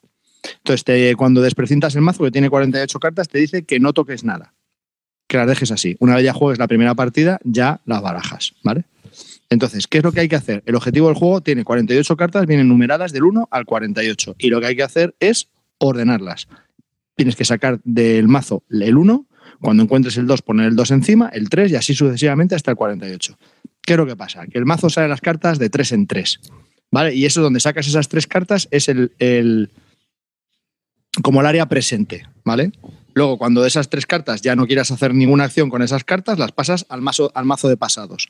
Y cuando vuelven a entrar tres cartas al mazo de pasado, pues las del pasado vuelven debajo del mazo, ¿vale? O sea que el mazo siempre... Entonces, cada vez que pasa del área presente al área pasado la carta 48, quitas una taza de café. Esto lo que representa es que estás trabajando, la, verdad es que el tema es una gilipollez.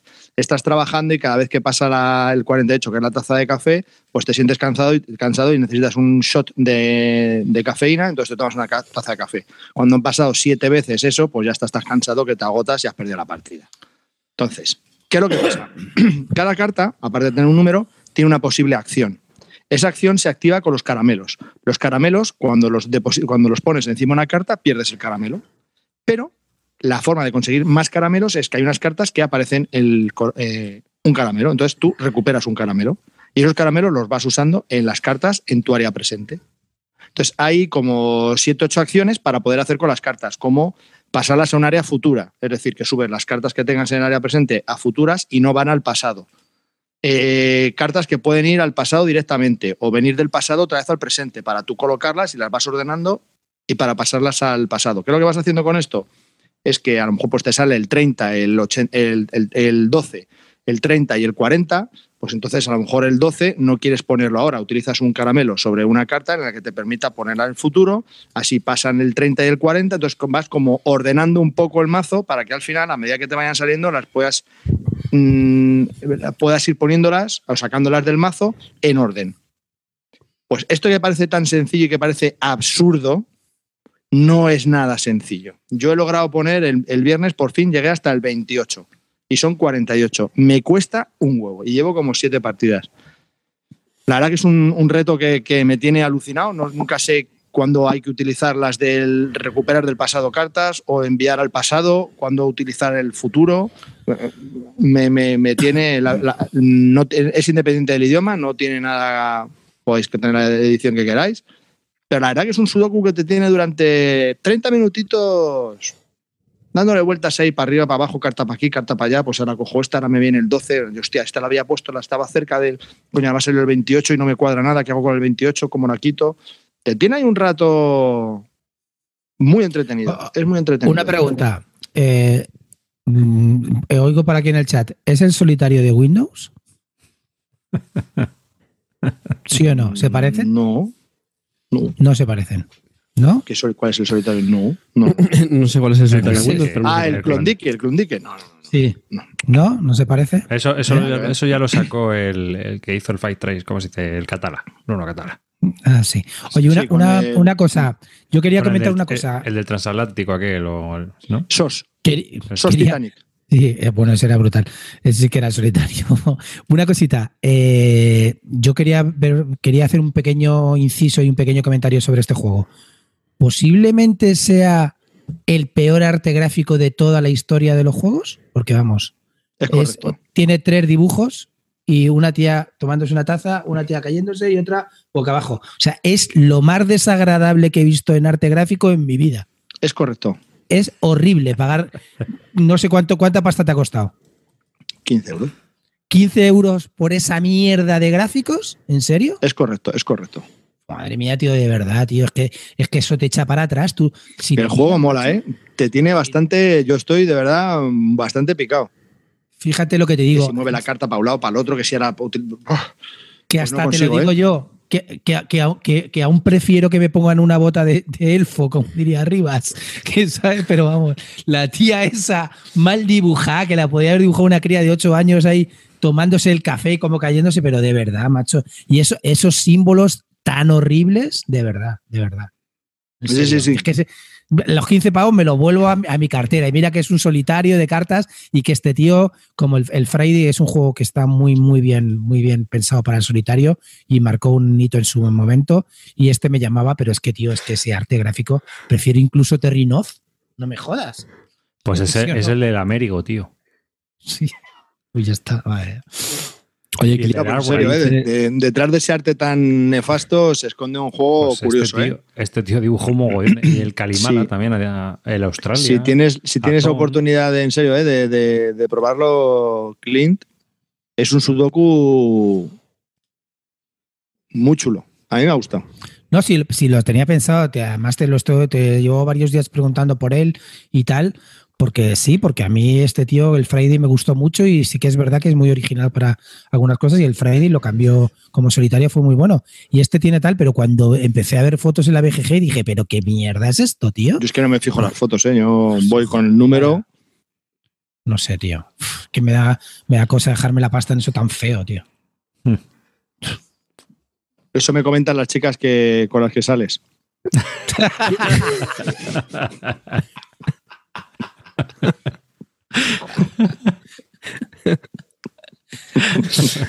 Hijo de zasca.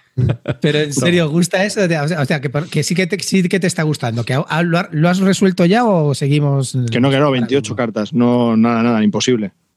Y no me veo capacitado, ¿eh? No, no veo el, el, el clic. Yo soy muy torpe, también os lo digo. Soy muy torpe para este tipo de cosas, pero Nah, no. que sí, que sí, que soy muy torpe. Pero Que no, no- hombre, que no te hagas de menos. no veo el, el clic que hace. Y al principio, os digo, ¿eh? la primera partida, empiezas a mover cartas y dices, esto es absurdo. Este juego es una puta mierda. O sea, ¿qué sentido tiene que ponga esta carta aquí? ¿Para qué quiero juntar esto? Y de repente, cuando ya llevas cinco bazas ya que has tirado ya cinco tazas de café, de repente aparece el 21, 22, 23, 24 juntos. Y te hace una puta ilusión. Dices, coño, si parece que hasta lo he hecho a posta y todo.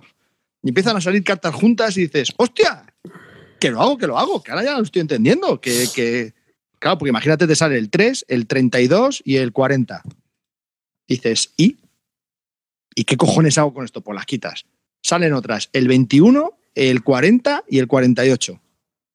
Digo, ¿y? ¿Y? ¿Y, ¿Y qué? es que esto no tiene sentido. Pues, me lo pues, está vendiendo. Mene, me lo está vendiendo. No, no, pero que pese a eso, empiezas a mover cartas, empiezas a intentar hacer las cosas sin sentido y al final empiezas a verle cositas y dices, ah, es que si ahora utilizas esta acción, las juntaría mejor. La voy a usar. Y si, me lo, y si me lo compararas con el Arkham Noir, que es un juego también en solitario, también de la duración por lo mismo, etcétera, y que ha salido hace poco, ¿con cuál te quedas?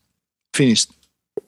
Con Phoenix, más que Joder, Arkham Noir. macho. Clint, digo, Arkham Noir, lo siento, pero ¿No te no, ha no estás, no, estás, no estás oyendo, Carte. No estamos hablando del Arkham Horror LCG. No, ya lo sé, ya lo sé, hombre, ya sé de cuál estáis hablando, lo sé, lo sé, si lo habías El comentado. Arkham Noir, lo siento, pero Joder, macho, pero es que el, el me el lo estás vendiendo muy mal, ¿eh? por No sé, no Te me... estoy diciendo que es un sudoku muy interesante, que al principio parece que las reglas no van, que el juego no, fluye, que no tiene sentido. Y luego todo cobra. No sé, No a mí sé. luego el, el Arkham Noir me ha parecido. Me, me da la sensación de que está como, como cinco pasos por debajo del Friday, juego que está bien y ya. Pero lo estás contando, me parece que es juego, vamos, de, de darle dos meneos y ya está. Hombre, si te Que, gustan los- yo creo que si te gustan los, los Solitarios, ¿no? No sé, que Sí. puede ser que yo sea muy torpe y no lo vea, ¿eh? pero que me corrija alguien que lo haya probado. Pero de verdad, a mí el Arkham Noir me pareció. mm, ¿No te vamos, gustó? mm, nada. O sea, sí, pero no, no, no, no. O sea, no tiene mucho. Simplemente es, tiene una, tiene- eso sí, tiene un grafismo que flipas. Es que al final es. En- en la juntas otra el parte, símbolo, fíjate. Juntas el símbolo, juntas el símbolo y ya está. Y si no tienes el símbolo, te jodes. Pues ya está, pues muy bien. No sé, no, no me parece que tenga nada. Nada. Mm, Pues nada. Cam Noir, lo siento, pero mira que le tenía ganas, ¿eh? Con lo que te gusta a ti, Chulu, ¿eh? Que eres Sí. fan, No, pero que, que tienes las cartas son chulísimas, ¿eh? Y está todo muy bien. Y Y pinta muy bien, ¿eh? Cuando te lees el juego y tal, Arkham Noir, dices, hostia, pues. Pues mola. Por cierto, eh, obsequio de Ludonova en Essen, que me obsequió con ese juego y que tenía muchas ganas de probarlo y Y así se lo pagas. ya, siento mucho. No, es un solitario que está Y- bien, pero a mí no me nada, ha a, comprarse el finisher. Bueno, ya que estás otro- con el sí. Arkham Noir, cuéntalo, anda. Ya- Bueno, Arkham Noir es. eh, hay como una serie de asesinatos que tienes que descubrir, pues intentar resolver los asesinatos a través de una serie de pistas. Entonces, en el momento en que hayas encontrado eh, de los seis eh, casos que vienen, de los seis personajes, que de seis víctimas, encuentres el, hacer. eh, eh, puedas superar cinco casos, pues ha- has, ganado, ¿no? Eh, lo que pasa es que para, para resolver cada caso, todas las cartas eh, la carta en el lado izquierdo y en el lado derecho de cada carta viene un símbolo. Entonces, para, para, hacer, para ir poniendo cartas, de, hay distintos temas. Entonces, jo, es que se explica un poco como el orto. Lo estoy explicando como el orto. Entonces, al lado de cada víctima pones una carta y entonces la siguiente carta que pongas al lado de esta última tiene que combinar el símbolo de, la, la carta que está antes con el Al. Onirim. Al Onirim. Eh, sí, ¿no? muy Onirim. Muy Onirim. Y al final, esas cartas que tienen unos símbolos que son como cuatro o cinco símbolos, encima de la carta, cada carta tiene un tema. Y hay como seis, seis temas. Entonces, los temas tienen que ser distintos, tiene que haber cinco temas distintos en cada víctima para poder resolver el caso. Además de utilizar un candado y una llave. Necesitas primero haber puesto una llave en la serie de la víctima, Joder, para luego, macho. cuando pongas el candado, sí, lo estoy explicando un poco como. No, no, no, no, no lo digo por eso, es que me está No, está pareciendo claro. tan igual que el Onirin, tío, que me está dando una pereza. Sí. Es muy Onirim. Es muy, muy Onirim. Pero con Y un luego- arte gráfico brutal. Sí, la verdad y luego que está cada vez que chulo, ¿eh? pones una carta, cada vez que pones una carta, abajo tiene un simbolito, aparte, otro, que te puede hacer una acción, como de roba una carta de no sé dónde, quita una carta de aquí, haz una carta de aquí. Y ya está, al final es poner un símbolo al lado de otro, otro, otro, otro, pero con los temas distintos de la carta. Simplemente juntar símbolos para que hacer la secuencia que pongas, que cada carta sea distinta. Ya está, no tiene más. Y si lo haces, fenomenal. Y si al final te van saliendo muchas cartas de otra cosa, pues la cagas porque es un temporizador que hace que mueras. Ya está. Entonces, entre ¡Que estos, entre estos dos, entre estos dos te quedas con, con El Finish. término. Yo con el finish. Terminado. Vale. Y, y te quejabas tú de mi caruba, macho. Un pepino comparado con esto. Quiero decir que está bien, que mm, como solitario, bueno, mola, pero creo que hay mucho mejor. Vale. Ok. Vale. No me hace seguir mm, intentándolo. O sea, que es un juego correcto. No, sí, no me, no me parece, no tiene un tema que me atraiga, no, no quiero seguir intentando resolver los casos. No. Vale, pues sí, pones símbolos y ya está. No veo que, que tenga que utilizar mucho mi cabeza. Al final es un poco de. Que sí, que tienes algún tipo de gestión que hacer con las cartas, pero tampoco es dramático. Una pregunta, en el Orinin había una cosa que echa a todo el mundo para atrás y que eh, en cambio te, te mantiene súper picado en el tema de la, de la app, que es brutal. La app, si, lo ten- si tenéis la oportunidad de probarla, es, es un enganche alucinante, pero lo malo de jugarlo en vivo es que tienes que barajar enormemente el Orinin. Tanto- Te pasas todo el rato barajando. En este juego barajas mucho. Eh, no, en el ¿En Arkham Arkham Noir mm, algo, pero tampoco es muy dramático.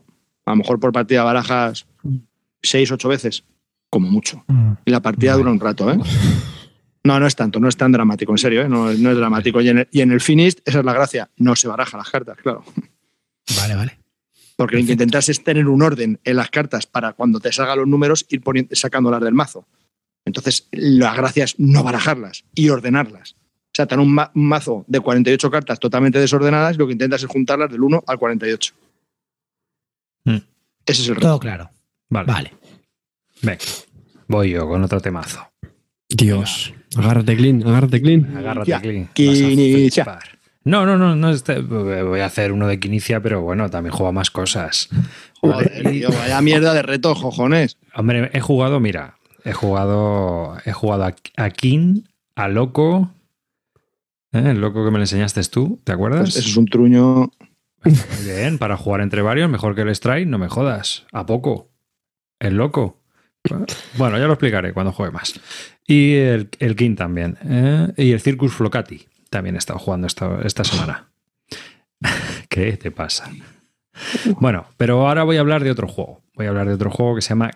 Mm, es un juego. Si antes estábamos hablando de un juego Pero del año una 2012, pregunta, Arribas, antes de nada, una, una pregunta, Arribas. ¿Con quién te juntas, tío? ¿Con tus enemigos? Tú no tienes No, amigos. No. Tú te no. juntas con enemigos y le sacas esto como una Te- tortura de Guantánamo. Te, te lo a voy mí a me explicar, jodas. te lo voy a explicar. Al final, al final ha hecho una guardería en casa. No, Entonces a no, todos los amiguitos no, de no, Pablo de la- del cole va, los trae a casa y hace. y cuando vienen los amiguitos de Pablo jugamos al, al de los al Lupin Louis. No sé. es- Explícanoslo te lo- te lo- un día para, los- que, para Llevo- que se corte las venas este ya.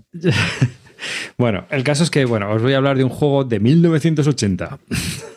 Hostia, macho. Clean. ¿Qué hacemos, Clean? Joder. ¿Pero existían juegos en esa época? ¿O Pues para que veas. qué era? El autor es Alex Randall, el juego se llama Heister. Heister es un juego muy pequeñito, publicado por Dreimagier Spiele. Eh, se publicó también en inglés como Ghost y en chorrocientos mil idiomas. Tiene hasta licencias Modi. Es un juego que es de dos jugadores, es un abstracto de 15 minutos, edades 6 o más. Eh, es un juego muy ligero y os lo voy a explicar. Son ahí 16 fantasmas, cada uno tiene 8 fantasmas y la parte de atrás lleva una especie de color, ¿no? Lleva un color. Hay cuatro fantasmas azules y cuatro fantasmas rojos. La mecánica es la siguiente. Tenemos un tablero de 36 casillas, 6 por 6 y tenemos que colocar nuestros 8 fantasmas en dos filas. De lo que se trata es de lo siguiente, se puede ganar de tres maneras. Cada turno tú avanzas un fantasma en ortogonal, no se puede avanzar en diagonal. Y si avanzas donde hay otro fantasma, te lo comes directamente. Ahora viene la gracia del juego. El juego se puede acabar de tres maneras. Una, si te comes los cuatro fantasmas malos del oponente, pierdes. Si te comes los cuatro fantasmas buenos del oponente, ganas. Y si consigues llevar un fantasma bueno tuyo a una de las dos casillas del extremo opuesto, ganas. ¿Mm? Porque se supone que el fantasma sale por la puerta y ha ganado. Y así es. Es así de sencillo. Es un juego de Alex Random, del año La Tana. Eh, es uno de los precursores de los Eurogamers también, ¿no? El maestro de Leo Colovini. Entonces, es, es un juego muy pequeñito. Es, no, no sé si es fácil o difícil de conseguir ahora mismo, pero viene en una caja que es similar pues, a todas estas cajas como el. Asante. Ah, Estas cajas de dos jugadores de Cosmos, o sí, un poco más grande, ¿no? Pero es ese tamaño, como el Hyde, esa, esa, esa caja cuadrada de unos 20-22 centímetros. Viene el tablerito, los ocho fantasmas y a jugar. Las últimas versiones he visto que cada, cada, los fantasmas de cada jugador son distintos. Es un juego muy sencillo. Nada, estos son sensaciones. Son, es un juego que he jugado y que, que, bueno, que me merecía la pena que hablara sobre él porque lo he jugado últimamente bastante. Entonces creo que si, si alguien está interesado en este tipo de abstractos para dos jugadores pequeños, pues es un juego a buscar y conseguir porque está muy bien, está muy chulo y se juega súper rápido un montón de bazas. Este es el que como, eh, eh, como pasa como cuando éramos pequeños que se ilumina en la noche, porque No. parece que los No. fantasmas brillan. No sé si la última versión brillará, ¿eh? Si puede ser, ¿no? Joder, hay unas fotos aquí que se ven a unos fantasmas con los ojos brillantes. Digo, Podríamos ¿no será como- decir, ¿te acuerdas las pegatinas de cuando eras pequeño decía apaga la luz y se iluminan en la noche y salen ahí verdes fosforitos? ¿Estos, no, ¿Estos fantasmas no se iluminan? No, podríamos decir que es un ajedrez místico. no. Como mucho unas damas. Unas damas mm, extrañas. Pero bueno, que es un juego que funciona muy bien para jugar así abstracto y está muy chulo. Un tema. ¿Puede eh, valer, ¿Te puede valer como juego y como Ouija? No. Lamentablemente. es, para, no. es para- es para niños o es para, es para niños, ¿no? Pueden jugar niños, pero puede jugar cualquier persona. Tiene un mucho bluff. Porque, a ver, la Pues los de niños este no- es juego- que has dicho más de seis y eso los niños lo entienden. Es que me ha parecido un complejo. Sí, sí, O sea, sí lo entienden, porque llega un momento. poco- Cuando, al principio no, pero Sí. cuando juegan bastantes partidas, empiezan a, a pensar aquí a- ya a, a decir. Uf, el que estás avanzando es bueno o malo, me lo como o no me lo como. Y con Ah, un vale, adulto vale. es muy interesante porque hay mucho faroleo. Claro, tú estás tú desde la colocación inicial, desde el planteamiento que tú lanzas en, en la partida y luego lanzas los fantasmas hasta adelante, que este, este desgraciado que ha puesto, ha puesto los buenos, ha puesto intercalados, me estaba vacilando con uno rojo para que se lo coma, es en realidad es un azul que ha lanzado para adelante. Tienes que ir ahí un poco. Pero eso no salía ya en el estratego, tío, con la bomba y el agente y de... Pero No, eso no 15 era minutos estratego. No, ya, pero el estratego dura más. Este estratego es nada, dos, dos variantes y ya está. O sea que es un estratego sin esteroides. Es un estratego no vitaminado. Eh, os voy a explicar, oyentes, por qué eh, Clint está desvariando las preguntas sobre este juego. En la descripción del juego, eh, nuestro amigo Arribas ha dicho que el tamaño de la caja es de 20 a 22 centímetros. Todos rápidamente hemos tenido una imagen muy rápida y hemos sabido de qué tamaño es la caja. Pero Clint no. Porque no está habituado. Entonces él está pensando en una regla en cómo medir la puta caja porque no llega. Ese es el problema. Por eso está perturbado. Pero escucha, ¿cómo se te pone, cómo- aparte de las tonterías que me está diciendo mi amigo el Calvito, ¿cómo te pones a jugarte un juego con tu hijo de 1980, tío? En serio. ¿Es, es necesario? Hay cosas más chulas ahora, incluso puedes jugar al fantasma de Calvo. Ya que si lo que te va es el tema de fantasma, juega al, al fantasma que te os ha dicho Calvo, ¿no? No. Juega este que está muy bien. Este juego te lo puedes llevar a cualquier sitio. Lo Te lo he dicho, el botón de mute que tiene ahí el Apple, que le des. Pero vamos, que era solo eso. Tampoco quería enrollarme mucho con este juego, que tampoco o sea, es, es la que. Vamos, es, ya está. Un jueguecito de Ali Random. Pues me ha parecido interesante. Sí, es interesante. Es muy interesante para jugar. En serio, como abstracto está muy bien. Venga, siguiente. Clean. Carte. digo, No, Carte. carte, carte, dale tú. Ah, Clean. Eh, Ahora es en serio, ¿eh? Mm, Tampoco es tu tipo de juego, pero yo creo que es muy bueno. Macho, escucha un momento, ¿hay una cámara oculta hoy? ¿A- qué- a- ¿Os habéis puesto de acuerdo antes de quedar conmigo? No, es Porque que yo es que jugado. estoy flipando con vosotros, tío, en serio. Pero si a habéis jugado chicos. a cosas nuevas de Essen y me estáis volviendo voy, a voy. dar otra vez a la decadente Atlantic City en vez de la opulenta Las Vegas, joder. Voy- No he Voy terminado. con no he una novedad de ese muy fresquita de este año, sacada por Corus Belli, que ya sabéis que es editorial aquí eh, gallega, y es Aristella, un juego de Alberto Aval, Jesús Fuster, David Rosillo, únicamente eh, para dos jugadores. ¿vale? Es un juego de, de arena, competición de arena, y bueno, pues la ambientación es un deporte futurista. Han pasado 175 años y estamos en un super futuro mm, conectado y donde, bueno, pues hacen retransmisiones de este deporte donde cada jugador lleva a un equipo formado por cuatro personajes y bueno, pues básicamente la idea es eh, pegarse de tortas para controlar eh, zonas de, puntuación. Es un juego que va a recordar mucho a, Crossmaster Arena, para aquellos que lo hayan jugado, y sobre todo la, comparación más, más evidente es con el Warhammer Shadespire, que ya hablamos en, el capítulo anterior. Y luego ya comentaré sobre, sobre este, ¿vale? Es un juego que lo probé la demo en, en Essen. mm, jugué solamente una, una ronda, pero me gustó bastante. Y tengo que decir que, pues la la gente de Corvus Belli estuvo súper amable, súper simpático. Nos dedicaron un buen tiempo para comentar sobre el juego, sobre la empresa. Y bueno, pues tuvieron el detalle de, también de hacernos una copia. Y, bueno, no me voy a extender mucho, mucho porque quiero hacer un monográfico cuando juegue bastante más partidas más. Se juega ya unas cuantas. pero sí que me apetecía, pues por lo menos hacer unas, unas primeras impresiones de lo que llevo jugado hasta ahora, ¿vale? Me gusta mm, mucho este juego porque, primero porque los personajes son muy diferentes, me parecen muy asimétricos, cada uno cumple con una, con una función, pues tenemos el típico bicharraco que aguanta un montón de daño, tiene mucha buena defensa, ¿no? Que hace como tanque, hay otros personajes que están más orientados a hacer eh, mucho daño, son más, más débiles, evidentemente, pero pues hacen sobre todo daño más a distancia. Y luego hay otros personajes que están guays porque suelen tener unas habilidades, pues como por ejemplo cegar a los oponentes o desplazarlos. Eh, al final es un juego que es muy importante controlar las áreas de puntuación, pues el, tema de empujar a los demás y, todo eso, pues es, eh, es muy importante en la, estrategia. Tiene un puntito de, deck building, porque jugamos con unas cartas de táctica, además estas cartas están asociadas, hay unas cartas por un lado son generales, comunes a todos los jugadores, pero luego si has elegido ciertos personajes, pues tienen asociadas sus correspondientes cartas que evidentemente son muy temáticas, ¿vale? Es decir, si hemos elegido un personaje de tanque con sus cartas, pues son cartas a lo mejor que te dan más, más eh, te añaden dados de defensa y cositas así. Eh, tiene además diferentes tipos de juego. Hay, por ejemplo, uno que es asalto, que es lo que os decía, ¿no? Pues eh, hay diferentes zonas de puntuación en el tablero, un tablero hexagonal, y pues eh, a lo mejor puntúa la zona 1. Pues lo que tienes que hacer es conseguir llevar tus personajes a esa zona y ser el que más personajes tiene. Eh, cuando puntúas, pues luego se elige otra zona y así se van jugando durante varias rondas. Y luego tiene otra modalidad que es un poco como rey de la, rey de la colina usados especiales que pueden recordar, pues, por ejemplo, a los que se usan en el, en es decir, hay unos atributos, hay unos resultados, perdón, que son más asociados al ataque, otros más para la defensa. Se pueden producir críticos, cual siempre mola en las tiradas.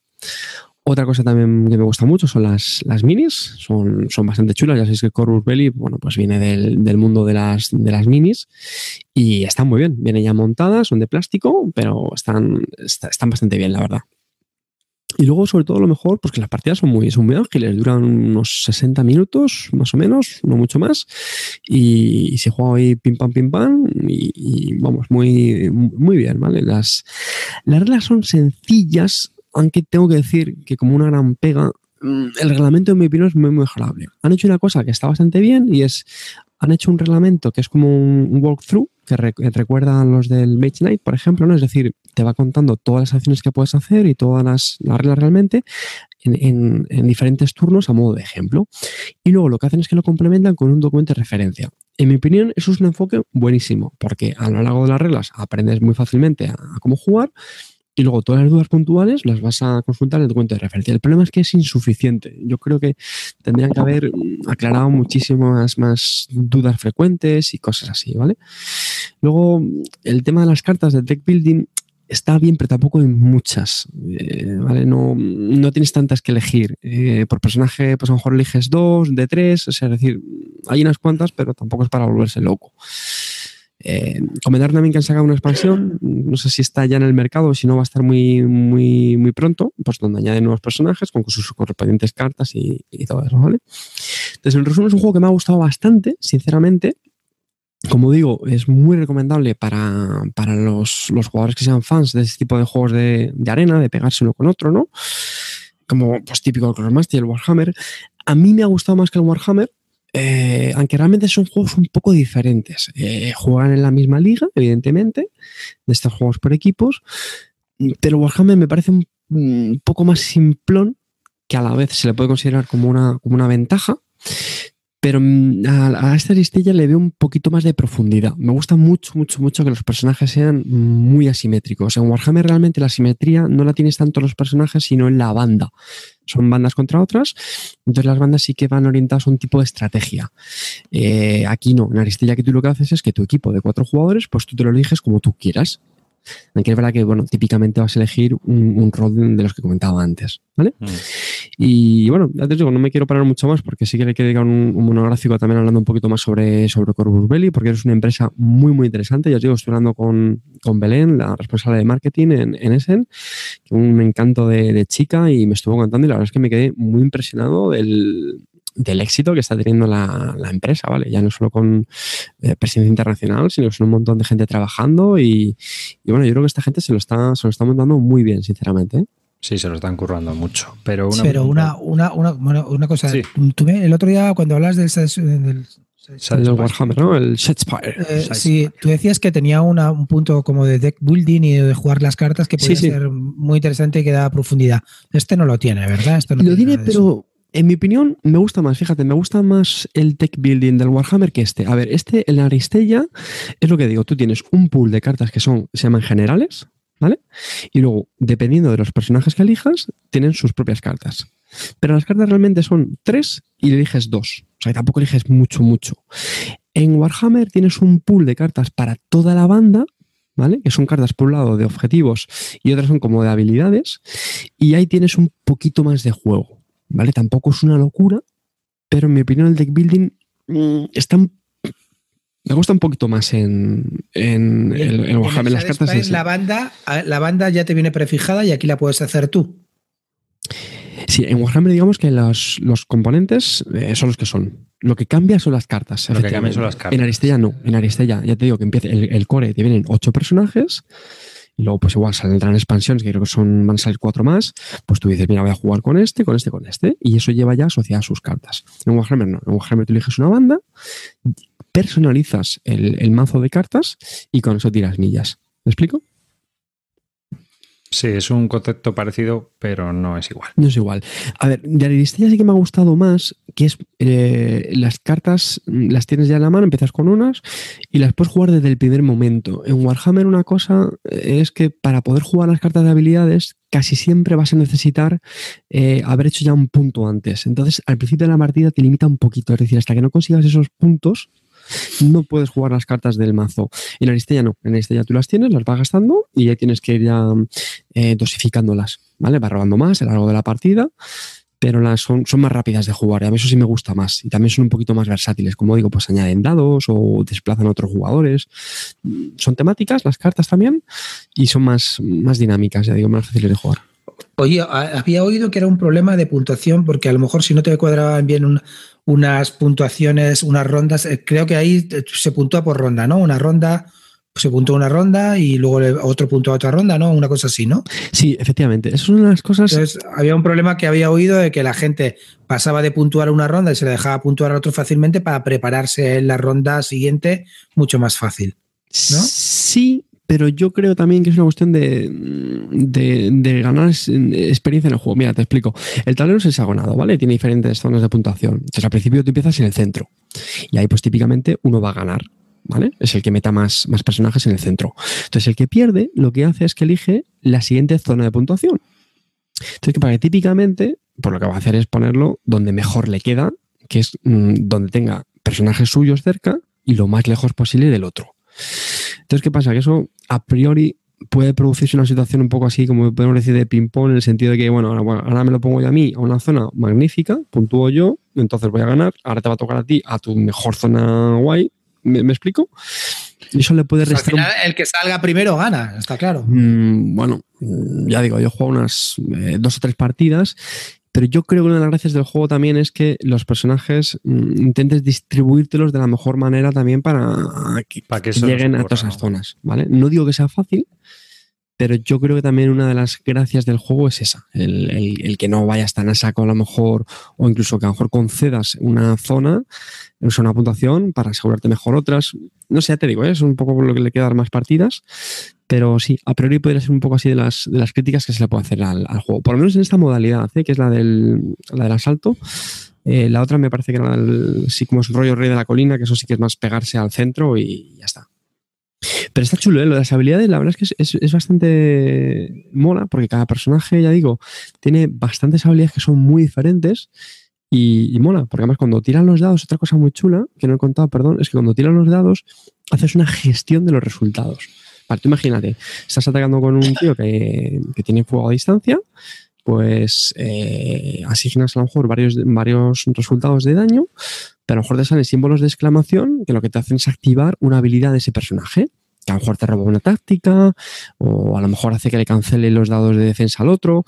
Eso es- está chulo, mola. Mm. Y- Oye, está comentando Invisut otra cosa, que hay una, un escenario que no has hablado. ¿Puede ser? Eh, Bueno, que, es, que es el que, el que controle más zonas que los demás. Me parece es el de Rey de la Colina. Yo creo que tienes esos. No, esos no. dos. Rey de la Colina y eso, que es controlar más zonas que el otro equipo que lleva a dispersar a los personajes. Ah, vale, vale, vale. Pero no, ese no lo he probado todavía. Bueno, cuando lo pruebes hablamos más, porque a mí También también, me está gustaría saber chulo la el- evolución con respecto al SAS Spire. O sea, ¿tú cuál crees que tiene más, más evolución a desarrollo de campaña? Así de... ¿Tienen algún tipo...? Porque uno es más gestionarte el mazo con las cuatro miniaturas que van Sí. a sacar y en el otro es más de ir pillándote miniaturas que van a ir sacando para cambiar el equipo y hacer Eso combos. O sea, digamos que si en Warhammer Sad Spire el mazo lo haces comprando cartas, por decirlo de alguna manera, este lo haces con miniaturas, ¿no? Sí, efectivamente. Y otra cosa que no he dicho también muy... Sí, sí, sí, vamos, es, lo- que tú dices. Yo le veo más recorrido, sinceramente, a Peoria y a Aristella por eso estamos hablando, ¿vale? Eh, a ver, en Warhammer también han sacado nuevas bandas y todo Sí. eso. Eh, Warhammer yo lo veo como mucho más al turrón, más sencillote, en el sentido de que, bueno, al final los tíos los mueves, pegas leches, que también mola, Hmm. eh, y ya está. En el fondo es eso, es mucho más sencillo y también es más corta la partida. Otra cosa que no he dicho de Aristella que me gusta bastante es que los personajes parten con, un, con unos puntos de, energía y tú te los distribuyes también como quieres. Es decir, eh, a lo mejor lo puedes utilizar solamente para mover a saco con ese personaje y desde te, te desplazas mucho para llegar a las zonas puntuación o no, o te dedicas ahí a, a pegar mamporros. También puedes trabarte con los enemigos, que es otra estrategia. Es decir, tú pones un tío pegado a otros, pues para que no se muevan. Eso también está, está bastante interesante. O sea, es decir, tienes también esa gestión de los puntos de energía que en Warhammer no, en Warhammer es mucho más, más, más plana. En Warhammer sobre todo es eh, mover, atacar y no mucho más. ¿Vale? Hmm. Y sobre todo que cuando ya se movió y atacado con un personaje, ya está. Ese personaje ya no hace nada más. Vale, vale. Bueno, o sea que son diferentes, o sea, son similares, pero son muy diferentes. Las Sí. sensaciones y todo. Sí, mm, eh, Warhammer es eso, es más corto, más, más al turrón. La verdad es que, hombre, las minis de Warhammer también molan un huevo, ¿eh? son, son chulísimas. Y de Warhammer son, son espectaculares. Y yo las que- son como un poquito más rollo manga. A mí el, el tema de Warhammer me recuerda mucho el tomo, rollo X-Wing, que te vas a tener que comprar todas las mini- o te haces prosis de las cartas o te vas a tener que ir pillando todas las miniaturas para tener las cartas, para poder hacer mazo, para poder estar, ¿sabes lo que quiero decirte?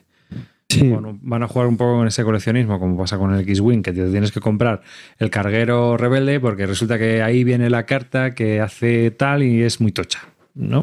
Y a ver, al final aquí son, son juegos que sí, que están pensados para que la gente compre, compre más y vaya pudiendo desa- desarrollar más los equipos y todo eso.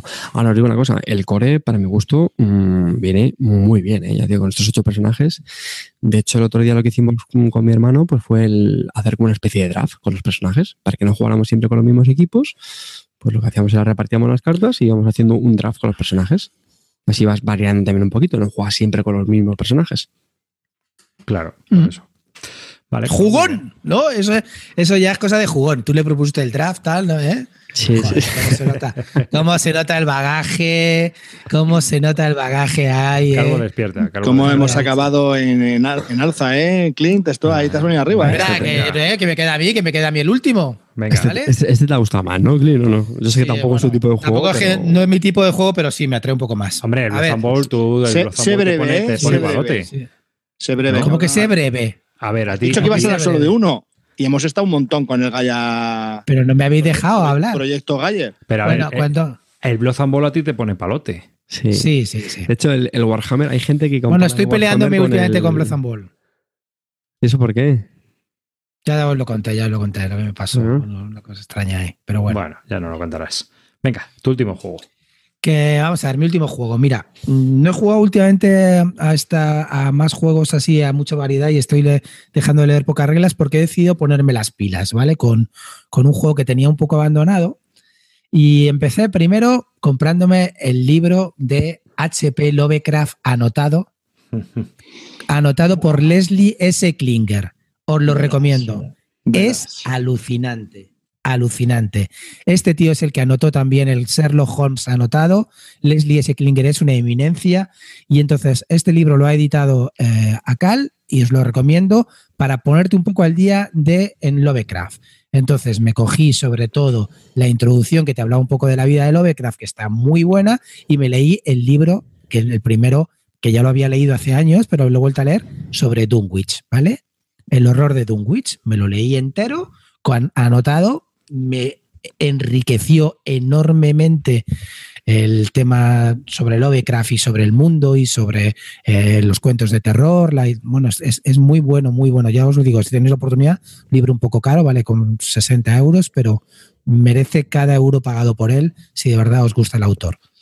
Eh, bueno, una vez hecho esto, hice como carte, eh, empecé a, a mirarme, ¿no? La verdad que en eso me di cuenta que es verdad. Entonces, os estoy hablando del juego del Arcan Horror, el Arcan Horror LCG. Entonces, empecé primero a verme vídeos sobre las cartas que traía cada, cada pack y, y un tío que las explicaba.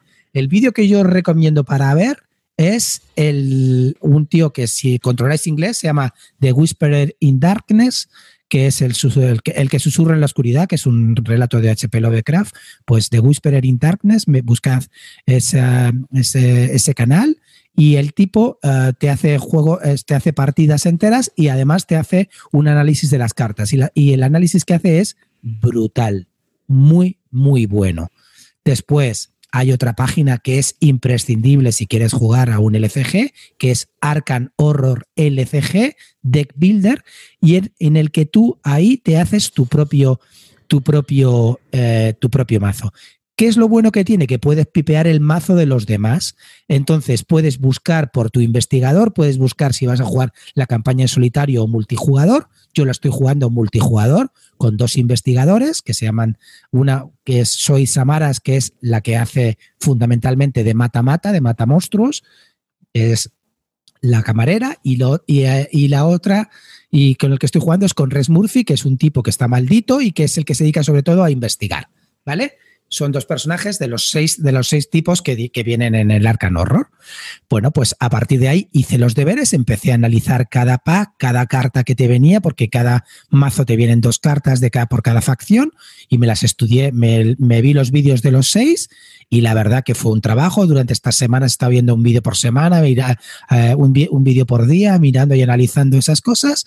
Luego también hay hay un podcast en español que está bastante bien, que sobre también que se llaman Arcan LCG, creo, que os lo recomiendo. Los chicos que también hacen pues partidas y comentan y comentan también los mazos. Esto está en español, si no controláis el inglés, hombre, creo que es más interesante de Whisperer Internet, pero estos también están bien y además tienen un blog que se llaman también Arcan LCG, ¿vale?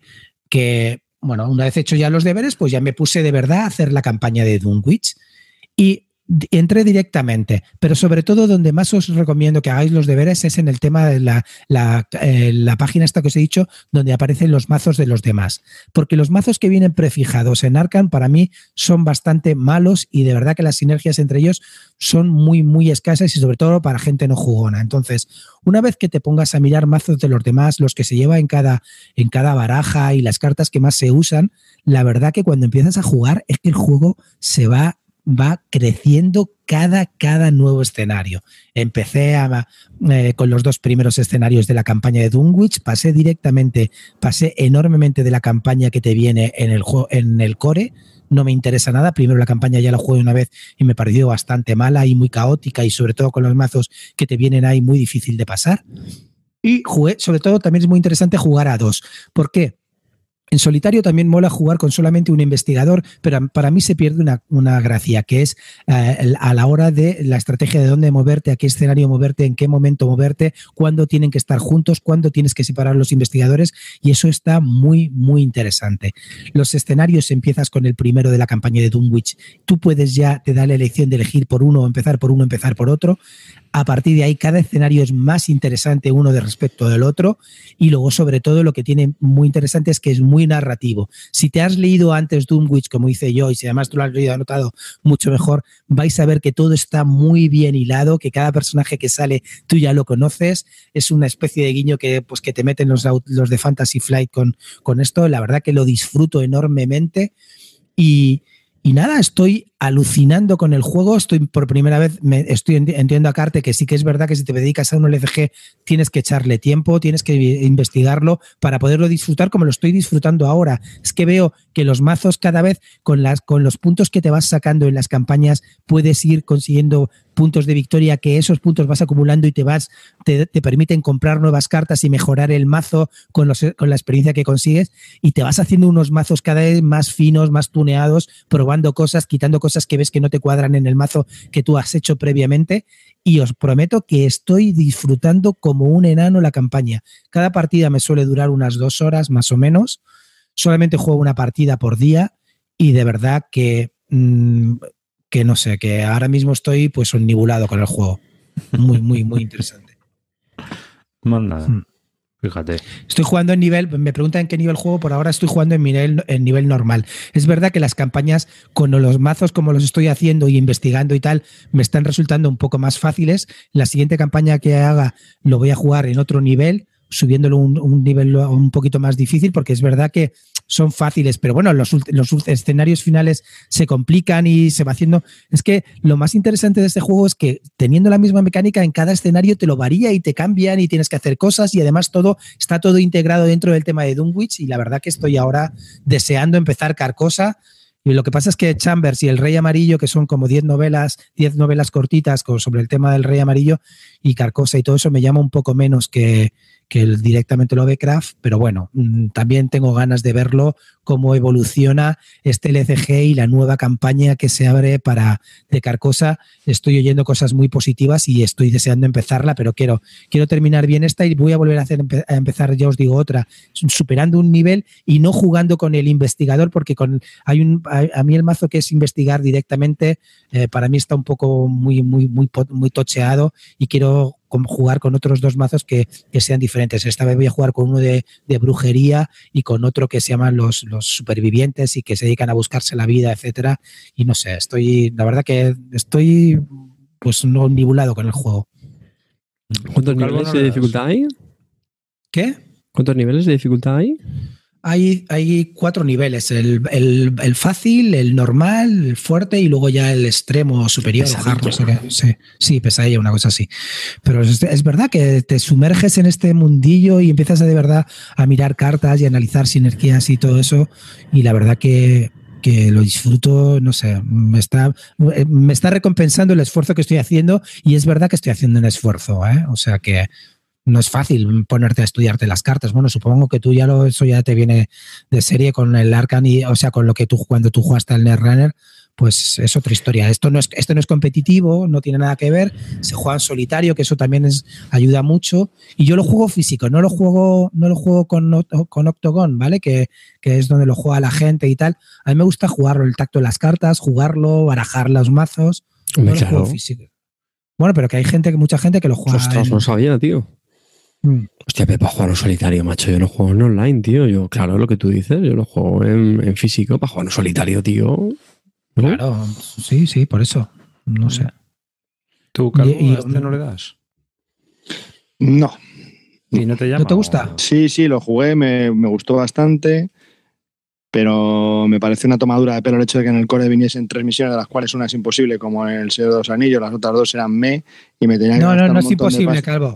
No es imposible. ¿eh? Ya, pero que me da igual, que, que, hay que gastarse un montón de pasta para empezar a ver. Eh, paso. O sea, no, no, no me voy a meter en algo así. Me pareció interesante, pero ya tengo un huevo de, del Señor de los Anillos y no le estoy dedicando tiempo como para meterme en algo nuevo. A no ser que el tema fuese la mega pera. Ah, bueno, claro. Que sé que el juego es muy bueno, pero. Es que a ti los tentáculos te dan igual. Sí, con lo fan de chulo que tú eres, tío. Claro, tío. Y, lo jugué y me leía las cartas, ¿eh? Esas sí que me las leo, no las del Señor de los Anillos. Y esta me las leí, me metí en el tema, me quedé flipado, ¿eh? Me pareció súper temático, me encantó. Pero hay que dedicarle mucho tiempo que no tengo y no quiero. Pues a mí, me, yo os digo que es muy inmersivo y, lo mm. bueno que tiene es que se juega en solitario. Es decir, ya te digo que lo puedes jugar con dos manos, a dos manos, con, llevando dos investigadores, conociendo todas las cartas, no tiene ningún problema y tiene para mí más estrategia.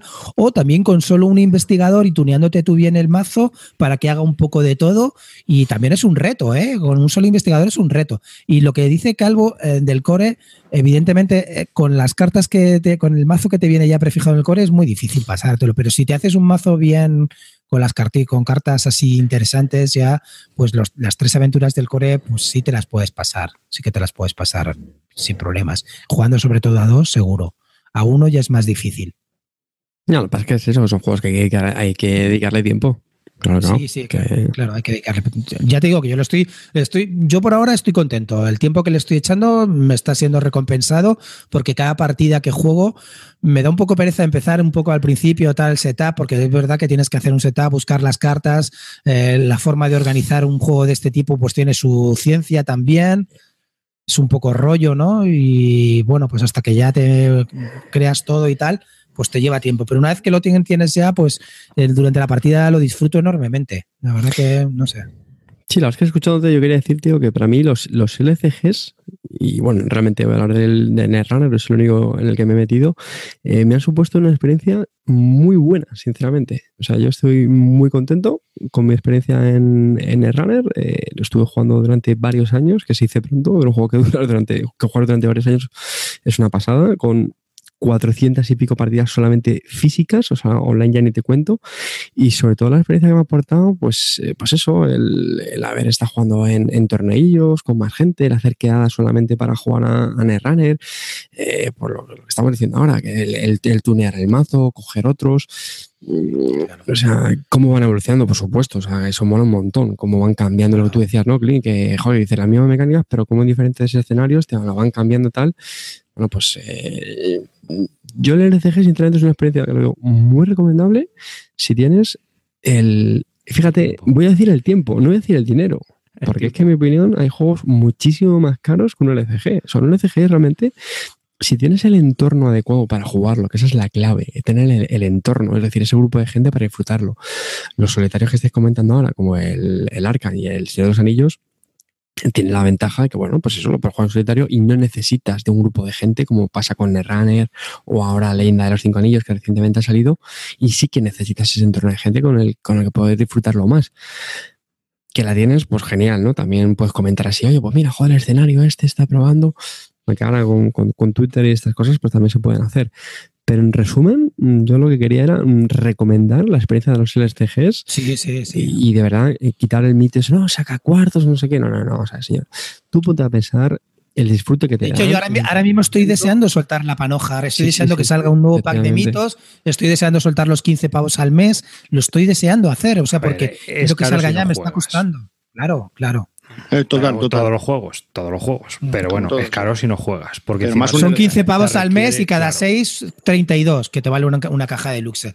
Entonces, no sé, para mí por ese dinero me parece, esos 15 pavos es como si me compro el Finiset, pues cada mes, ¿vale? Pues eso es lo que estoy haciendo ahora y, me parece barato, o sea, estoy bien, no es que me parezca ni, ni, paro ni... Pero es que yo por, yo, por ejemplo, yo, por ejemplo, hablando de esas experiencias del metajuego, porque aquí lo que estamos hablando es del metajuego, no del juego, el metajuego de que tú has hablado de que me he comprado el libro con no sé qué, que me estoy bien leyendo las cartas, que las estoy investigando, que estoy viendo vídeos. Eso es, no es el juego, es el metajuego que es muy importante en este tipo de juegos. Es, es, es, no, es que es fundamental. Si no te pasa, como dice Calvo, con, con lo que te viene ahí en, el, en el, mazo prefijado, pues no te pasas nada, te aburres, eh, no te pasas los cores, tal. Oye, ojo, una cosa que estoy leyendo aquí en el chat que estamos comentando, dice, no, te copias de los mazos. No, yo hago mi propio mazo. Sí que es verdad que pipeo mazos de los demás, cartas que me pueden parecer interesantes, y luego yo voy probando los mazos que yo me creo. No, no, me cojo, no es que coge, copie un mazo directamente, sino cosas que creo que pueden irme bien y que luego a lo mejor las pruebo y no me mola pero con los puntos las voy cambiando, voy haciendo así. Pero es decir, el mazo me lo voy creando yo directamente. Y la verdad que ya os digo que, que ahora mismo tengo un mazo que es que va fino, fino. O sea, estoy feliz. Estoy feliz porque digo, hostia, qué bien me está yendo. De hecho, estoy consiguiendo puntos y digo, es que no me lo gasto porque lo tengo niquelado, que no quiero nada más, que voy sobrado, ¿sabes? Hostia, no. Yo, que sí, que sí, tampoco pasa nada. ¿eh? Puntualizo el último tema, ¿no? Y es, eh, yo creo que también si tienes el tiempo para un metajuego, tienes que decir qué tipo de juego quieres dedicar a ese metajuego. Entonces, en mi caso, por ejemplo, los juegos de cartas eh, no son, pero pero entiendo que obviamente hay una gran afición y que es la parte, una parte muy importante de cualquier, de cualquier eh, juego, creo, ¿no? Y además que le da mucha vida, como dice Carte, estoy muy de acuerdo con él. y es ciertamente que es lo que mantiene ese fandom, ese buff ahí del juego. Hmm. Claro. No, yo solamente para añadir, mm, yo lo que pasa es que toma la decisión, habéis visto que acabo de, digamos, eh, eh, pues enaltecer este tipo de juegos ¿no? y, ponerlos genial, también tengo que añadir que por mi parte, a día de hoy, que esto es que todo uno, uno puede cambiar de opinión, he decidido alejarme un poco de ellos porque, eh, porque al final dependes de ese grupo. O sea, a mí un poco la, rabia que me dio con el runner era, pues eso, yo tenía un grupo magnífico en, aquí en, en Alcobendas, en el que íbamos a las tiendas a jugar, lo que os decía, quedábamos en casa y los disfrutábamos mogollón. ¿Y qué pasa? Que en el momento en el que ese grupo mm, cambia a otro LCG, porque eso suele pasar, por lo que sea, porque se cansan, te dejan tirado y es así, y no pasa nada. Esto tampoco lo digo con acritud, ¿eh? ojo, esto es normal. Son las cosas que pasan. Pues eh, te quedas sin ese meta, ese, vamos, sin ese grupo.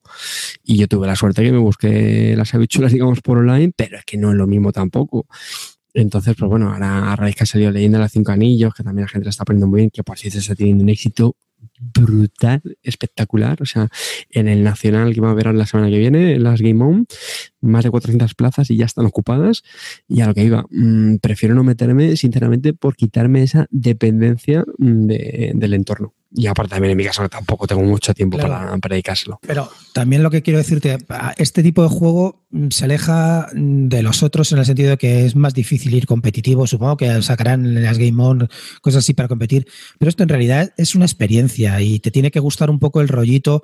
A mí es que Lovecraft como escritor no es que me apasione mucho, pero el mundillo y todo lo que rodea y todo eso y, las novelas que creaba, a mí como, como escritor no, no me gusta especialmente, no me gusta como escribe, pero sí el mundo que creó y luego pues el rollo que tenía con su círculo y todo eso, es un tema que me atrae, ese rollito así como su, en los años 20 pues eh, gente escribiéndose cartas y compartiendo un poco la misma mitología entre todos, eso me fascina, me parece mm, muy innovador. Hoy en día es que es, es que si estuvieran en Twitter serían un grupo con millones de seguidores. Entonces, no sé, que, que todo ese tema me fascina mucho, me gusta, me gusta bastante, estoy leyendo y sobre todo con el tema anotado estoy aprendiendo muchísimo y y, estoy disfrutando mucho el juego, pero claro, es que es un entorno diferente. Aquí no es el rollo del Netrunner o, o, el, o este de los de Leyendas 5 Anillos que necesitas a más gente. Aquí estás tú solo, lo puedes hacer y si juegas con un amigo, pues, pues entre los dos pueden hacer la campaña, pero es divertido jugarlo tú solo. Entonces,